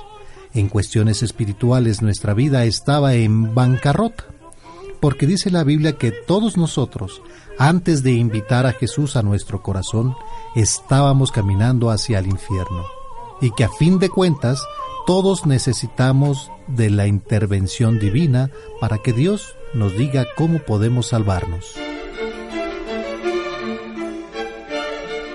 ¿Sabías que Dios nos hizo libres y que nunca nos va a obligar a hacer nada que no queramos hacer? Que tratará por todos los medios de instruirnos, de aconsejarnos, de decirnos de la forma más clara y posible por qué es importante que lo obedezcamos? Pero que nosotros, al final de cuentas, vamos a decidir hacer o no hacer lo que nos pide? En Segunda de Reyes se relata que hubo reyes buenos y reyes malos, así como nosotros, que a veces vivimos entregados por un tiempo y otras en las que tomamos el volante de nuestra vida, con las consecuencias negativas que esto conlleva. Israel es una ilustración de la vida del creyente. Israel llegó a ser una nación escogida por Dios, quien continuamente les recordaba que todo el imperio que ellos habían conseguido ser no era por sus méritos, sino porque Dios los había elegido. Lo mismo es ahora con nosotros. Dios nos ama y si hay algo bueno en nuestro interior, es gracias a Él. Ahora con un verdadero anhelo de vivir, con una estabilidad que antes no teníamos. Y Dios continuamente nos recuerda, para que no se nos olvide, que Él fue quien logró todo ese cambio en nuestro ser, y que lo hizo no porque seamos muy buenos, sino porque Él es misericordioso. Israel es, por lo tanto, un ejemplo de nuestra vida. Y estas dos divisiones de las que hablamos, que eran el reino del norte y el reino del sur, son divisiones también evidentes en la vida de un ser humano. Nos referimos al cuerpo y alma. El reino del norte representa nuestro cuerpo y el reino del sur nuestra alma. El cuerpo es el que cuidamos que embellecemos, que fortalecemos, que se va deteriorando, que se enferma y que finalmente va a morir. Por otra parte, el reino del sur representa nuestra alma, porque es ahí donde Dios había establecido que se construyera el templo de Jerusalén para que se le adorara. En el alma está nuestra personalidad, nuestras emociones, nuestra inteligencia y es el lugar de donde debe surgir nuestra verdadera adoración a Dios. ¿Sabías que Dios planeó la vida del hombre? No solo para tener cuerpo y alma, sino para ser como la Trinidad misma, con cuerpo, alma y espíritu, y que es precisamente el Espíritu de Dios lo que no está en nosotros por naturaleza, el cuerpo y el alma sí, pero el espíritu, por así decirlo, está muerto hasta que nos convertimos a Dios, hasta que le pedimos que entre en nuestro corazón y que nos permita nacer de nuevo? De esta manera, lo que nace de nuevo no es nuestro cuerpo ni nuestra alma, sino el Espíritu de Dios en nosotros. Y es cuando el ser humano, por primera vez en su existencia, se siente completo, cuando por fin le encuentra el verdadero sentido a la vida. Mientras solo somos cuerpo y alma, sin invitar a Cristo a nuestro corazón, nos vamos a sentir incompletos vacíos, que aunque vayamos alcanzando nuestros retos y objetivos, siempre seguiremos pensando que algo nos falta. Encontrar a la pareja, tener un hijo, ganar más dinero, obtener reconocimiento, viajar, pero siempre le vamos a estar buscando el sentido a la vida sin que nada nos llene. La Biblia dice que aunque podamos tener todo lo material, siempre habrá un hueco en nuestra alma imposible de llenar que ese hueco es como una pieza de rompecabezas con la forma de Jesucristo, y que si nosotros tratamos de embonar otra cosa en su lugar, ya sea placer, descanso, bienes, conocimiento, logros, esoterismo, etc., nada podrá encajar ni llenar ese vacío. Pero cuando nosotros conocemos a Jesucristo y nacemos espiritualmente de nuevo, esa búsqueda de lo fundamental termina y ya solo es cuestión de desarrollarla y hacerla crecer en nuestra personalidad. ¿Sabías que es en el centro de nuestra alma donde se deposita el Espíritu de Dios? Que en Primera de Corintios 6:19 dice: ¿No saben que su cuerpo es templo del Espíritu Santo que han recibido de Dios y que está en ustedes? Ya no se pertenecen a sí mismos, y que en el Evangelio de Juan 4, 23 y 24 dice, Pero llega la hora, y ya estamos en ella, en que los verdaderos adoradores adorarán al Padre en espíritu y en verdad. Entonces serán verdaderos adoradores del Padre, tal como Él mismo los quiere.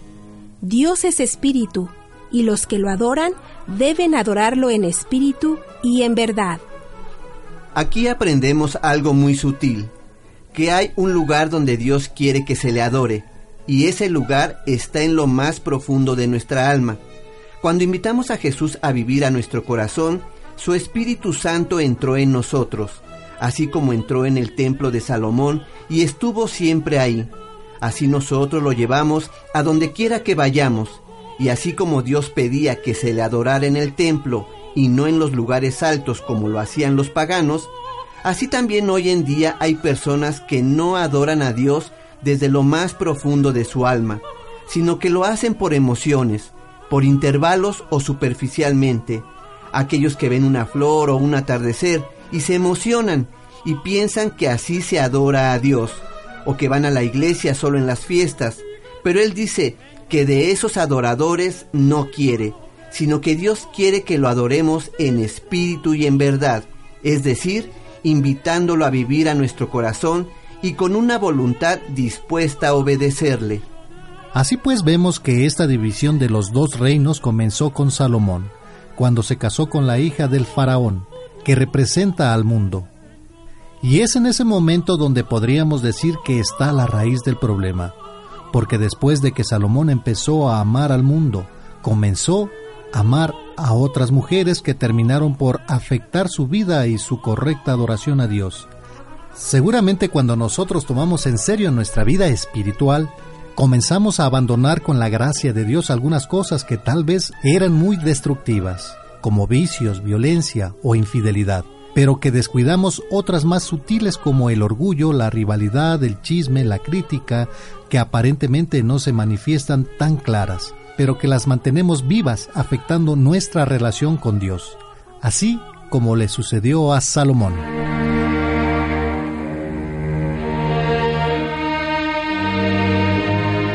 ¿Sabías que Dios a veces permite que cosechemos cosas equivocadas para que como niños chiquitos caigamos en la conclusión de que Él siempre tiene la razón? ¿Que si obedecemos a Dios nos irá bien? Pero que si obedecemos a nuestra voluntad, tarde o temprano, la ruina llegará? ¿Y que cada uno de nosotros lo puede creer porque lo dice la Biblia o experimentarlo en carne propia? De esta manera el reino comenzó a sufrir y el primer afectado fue el cuerpo, es decir, el reino del norte. Cuando comenzamos a jugar con nuestro compromiso con Cristo, el primero que empieza a sufrir es el cuerpo. Y no nos referimos al deterioro propio de la vejez, como el detrimento de la visión, el dolor articular o la pérdida de los dientes, sino que nos referimos a la dureza de corazón, a la falta de transparencia, a la vulgaridad, a la desconfianza, la angustia, el estrés, etc., empezamos a querer quedar bien socialmente, a actuar como los demás quieren que actuemos, o que aunque en nuestro interior queremos pecar, no lo hacemos por miedo a que nos descubran. Y si eso te sucede a ti, lo primero que tienes que hacer es ir a Dios y pedirle que te cambie y te dé una incomodidad natural a hacer lo malo, porque solo es cuestión de tiempo para que la bomba explote. Si tú mantienes conscientemente cosas equivocadas y no permites que Jesús las cambie, tarde o temprano tu amor por Dios se va a apagar. Eso ha pasado desde los inicios de la iglesia y será una ilusión pensar que de esta forma vas a acabar la carrera espiritual, enamorado de Dios. Él entró a nuestro corazón no solo para cambiar nuestra conducta, sino para hacer realmente de nosotros una nueva criatura que ahora de manera natural rechacemos lo que antes amábamos y que amemos lo que antes rechazábamos. Como dice el apóstol San Pablo en 2 de Corintios, capítulo 5, versículos 17. Toda persona que está en Cristo es una creación nueva. Lo antiguo ha pasado, lo nuevo ha llegado.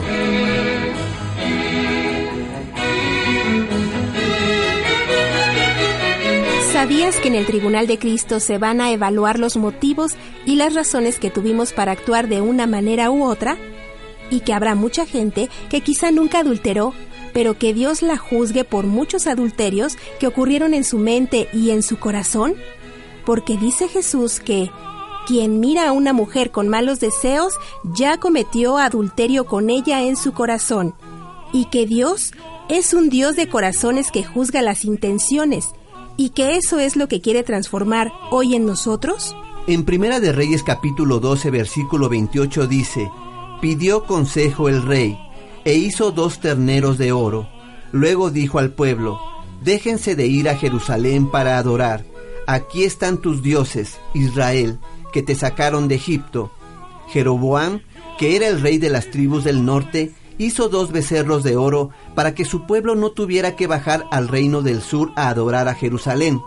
Así comienza una adoración falsa conocida como hipocresía, donde cada uno de nosotros en lo particular también podemos inventarnos nuestra propia forma de vivir la fe, y esto hizo que todo el reino del norte entrara en una apostasía terrible.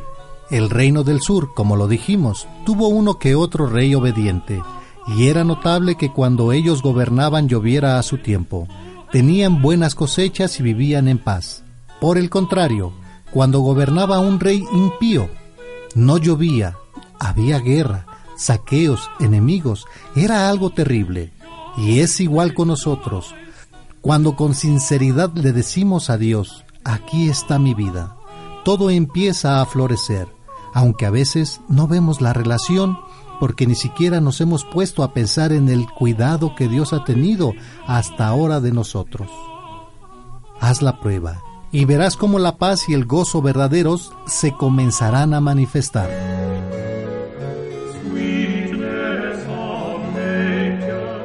¿Sabías que en Primera y Segunda de Reyes también se narran los ministerios de dos de los profetas más importantes que tuvo el Reino del Norte, que fueron Elías y Eliseo?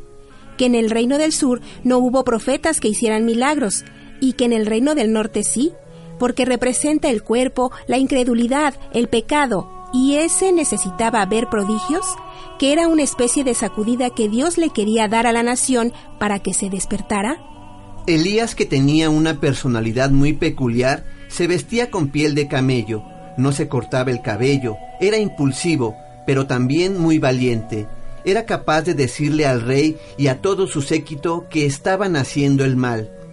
Es muy conocido el episodio donde Elías provoca y se burla de los 400 profetas de Baal, al retarlos a un duelo entre Yahvé y el dios que adoraban los judíos en ese momento que era Baal para ver cuál de los dos dioses hacía descender fuego del cielo y consumir la ofrenda. Los profetas danzaban, gritaban, se mutilaban, y Elías se burlaba de ellos. Cuando quedaron exhaustos, Elías hace una oración preciosa y Yahvé hace descender fuego del cielo. El ministerio de Elías, en resumen, era recordarle a Israel su pecado. Elías nunca muere sino que es arrebatado al cielo por un carro de fuego, y su discípulo Eliseo ocupa su lugar. Tanto Elías como Eliseo tenían ministerios diferentes, pero juntos son una ilustración preciosa del ministerio de Jesús. Elías era el profeta de la ley y Eliseo el profeta de la gracia, que se dedicó a hacer milagros para ayudar a la gente. Estos dos ministerios terminan dejando bien claro que Dios no quiere que un creyente desperdicie su vida. El reino del norte, que representa el cuerpo, termina siendo cautivo del rey de Asiria, que es lo que pasa cuando un creyente se aparta, comienza a caer en la esclavitud del pecado por volverse indulgente y permitir cosas equivocadas, que nos llevan a un deterioro inevitable.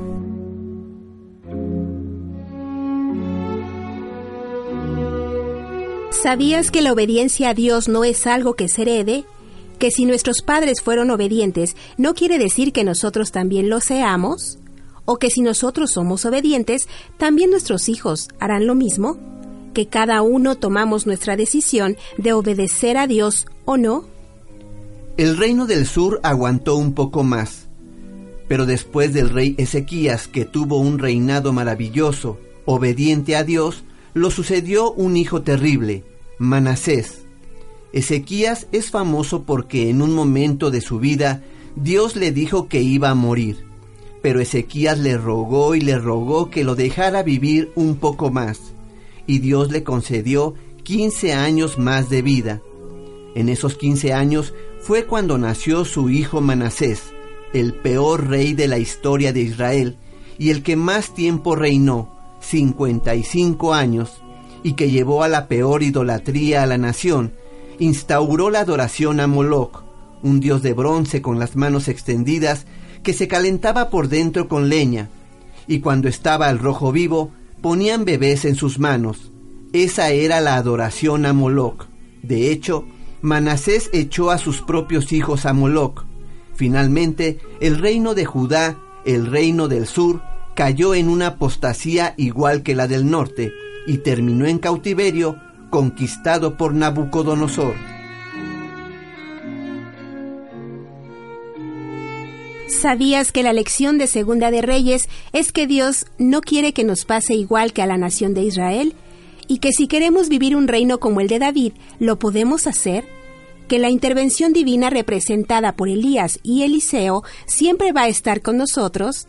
Pero tenemos que tomar la decisión en el fondo de nuestro corazón que nadie nos va a quitar la responsabilidad, que no olvidemos que un día todos estaremos delante de Dios dándole cuentas de lo que hicimos con nuestra vida, con lo que hicimos con nuestro reino. Esperamos que este resumen del libro Segunda de Reyes te aliente a leerlo. Hay muchas cosas tristes en la vida, pero lo más triste es haber tenido la oportunidad de haber hecho bien las cosas y no haberlo hecho como cuando alguien no termina su carrera universitaria habiendo tenido todo para lograrlo, y pensar, si tan solo les hubiera hecho caso a mis papás. Dios no quiere que en la vida espiritual te pase eso. Recuerda que mientras haya vida hay esperanza. Lo único que tenemos que hacer es ir a lo más profundo de nuestro corazón y decirle a Dios, Señor, habla, porque tu siervo escucha. Y próximamente estaremos estudiando Primera de Crónicas aquí en su programa Encuentro con tu ángel. Encuentro con tu ángel presentó Conociendo la Biblia, libro por libro.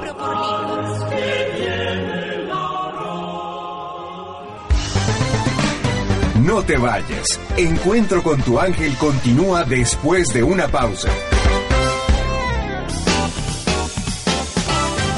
Sigue disfrutando de Encuentro con tu ángel desde la Ciudad de México. Radio Fórmula 1470. Es el momento de nuestra oración. Dispongamos nuestra mente y nuestro corazón para unirnos a todas las peticiones. Por la señal de la Santa Cruz de nuestros enemigos, líbranos Señor Dios nuestro. En el nombre del Padre, del Hijo y del Espíritu Santo. Amén. Amén. Como el Padre te ha escogido, oh María, para ser su hija inmaculada, la esposa de José y la madre de su Hijo amadísimo y de toda la Iglesia, en comunión plena con el Espíritu Santo.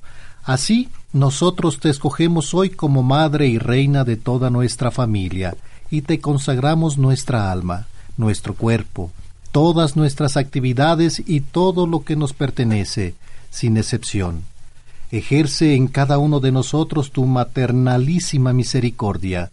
Enséñanos a amar cada vez más a Jesús y al Padre, y por medio de ellos a amarnos unos a otros en el Espíritu Santo, descubriéndonos cada vez más profundamente a la luz de Jesús, respetándonos mutuamente y escogiéndonos cada día con un amor más divino y más sencillo.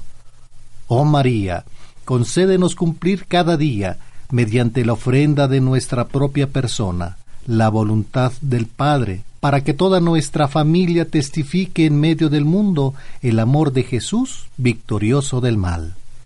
Bendito seas, alabado seas, Dios Padre, Dios Hijo, Dios Espíritu Santo, te damos gracias, Señor, por todo lo que nos das, por tus obras, por tus ángeles, por tus arcángeles, porque siempre estás con nosotros, te pedimos perdón en nuestras faltas, por la paz del mundo, por las ánimas benditas del purgatorio, por los fieles difuntos, por los seres extraviados, por todos los que no creen en ti. Te pedimos por los sacerdotes, por todas las personas que van camino hacia ti, por los niños, por las familias, por los enfermos, por los que están en los hospitales, los que están en la cárcel, por los inmigrantes, por todos nuestros radioescuchas y sus necesidades que tú conoces bien, Padre bueno y misericordioso. Te pedimos por el Papa, por la Iglesia, por los animalitos. Te pedimos también por...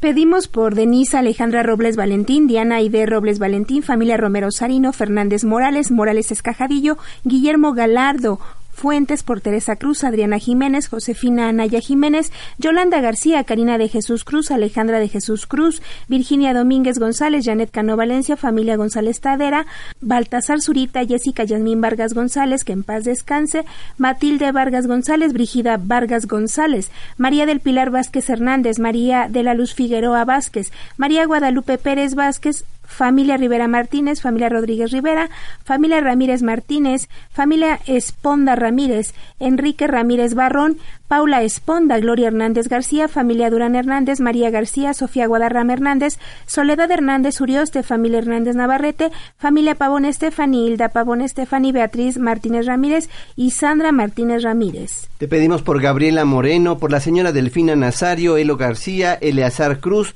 por Lilia y Héctor Cervantes, por los habitantes de Juchitán, Felipe Pulido, Rita Rameño, Leopoldo Vargas, María de Jesús Lemus, Celia Hernández, María Fernández, Adriana Heredia, Felipa López, la familia Manzano López, Carmen Manzano, por Jaime Oropesa, Belén García, Josefina Cantero, María González, Próspero González, Alberto Sevilla, por la familia Palomino Pérez, Uribe Palomino, Martínez Palomino, por Leonor Araceli, Enrique y Elías Nogués y por la familia Jiménez Rodríguez, te lo pedimos, Señor. Te lo pedimos por nuestro Señor Jesucristo, tu Hijo, que contigo vive y reina en la unidad del Espíritu Santo, y es Dios por los siglos de los siglos. Amén. Amén. Y bueno, ya es domingo, nuestro cuarto domingo de Cuaresma. Así es, recordar que nosotros en la dinámica que llevamos en, esta preparación de cuaresma, acordarnos que hace ocho días justo estábamos platicando sobre la situación del acercamiento a la reconciliación.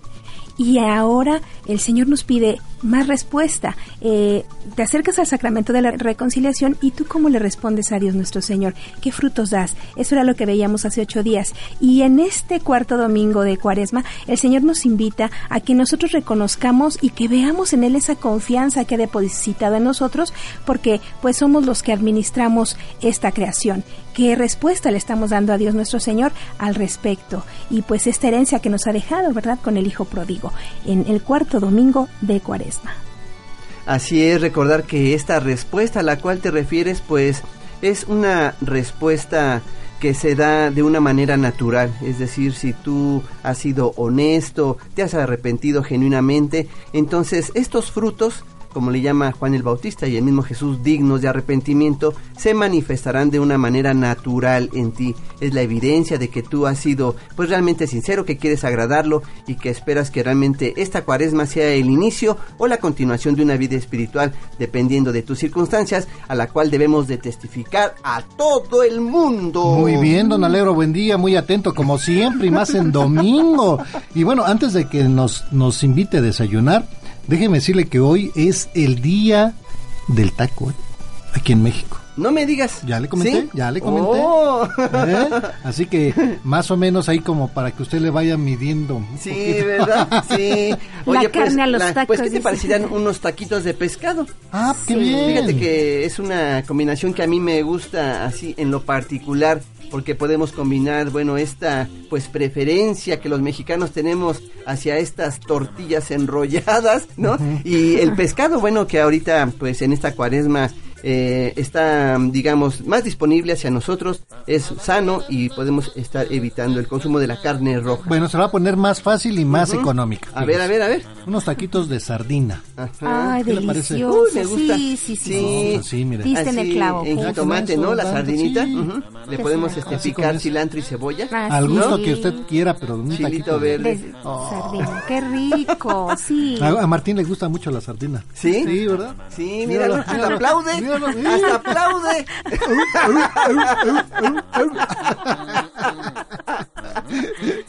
¿No? Sí. Ya ves que las focas comen este. Sí, como no, es un Sardinitas. alimento este, con una pues capacidad nutritiva impresionante que creo que nos hace falta, ¿verdad? Siempre la Sí. cultura, ¿no? De comer los productos del mar. Sí, cómo Y que no se pierda esa tradición del taco. Y, y sabes que también sí diste al clavo porque igual a mi papá le gusta mucho la sardina, le encanta, le encanta. Ah, mira, pues ya Y tenemos pues ahí el así, desayuno. fíjate que sí. rápido y curioso. Claro, ¿no? y acercado y económico. Muy bien. Y bueno, amigas y amigos, pues el tiempo se nos ha terminado.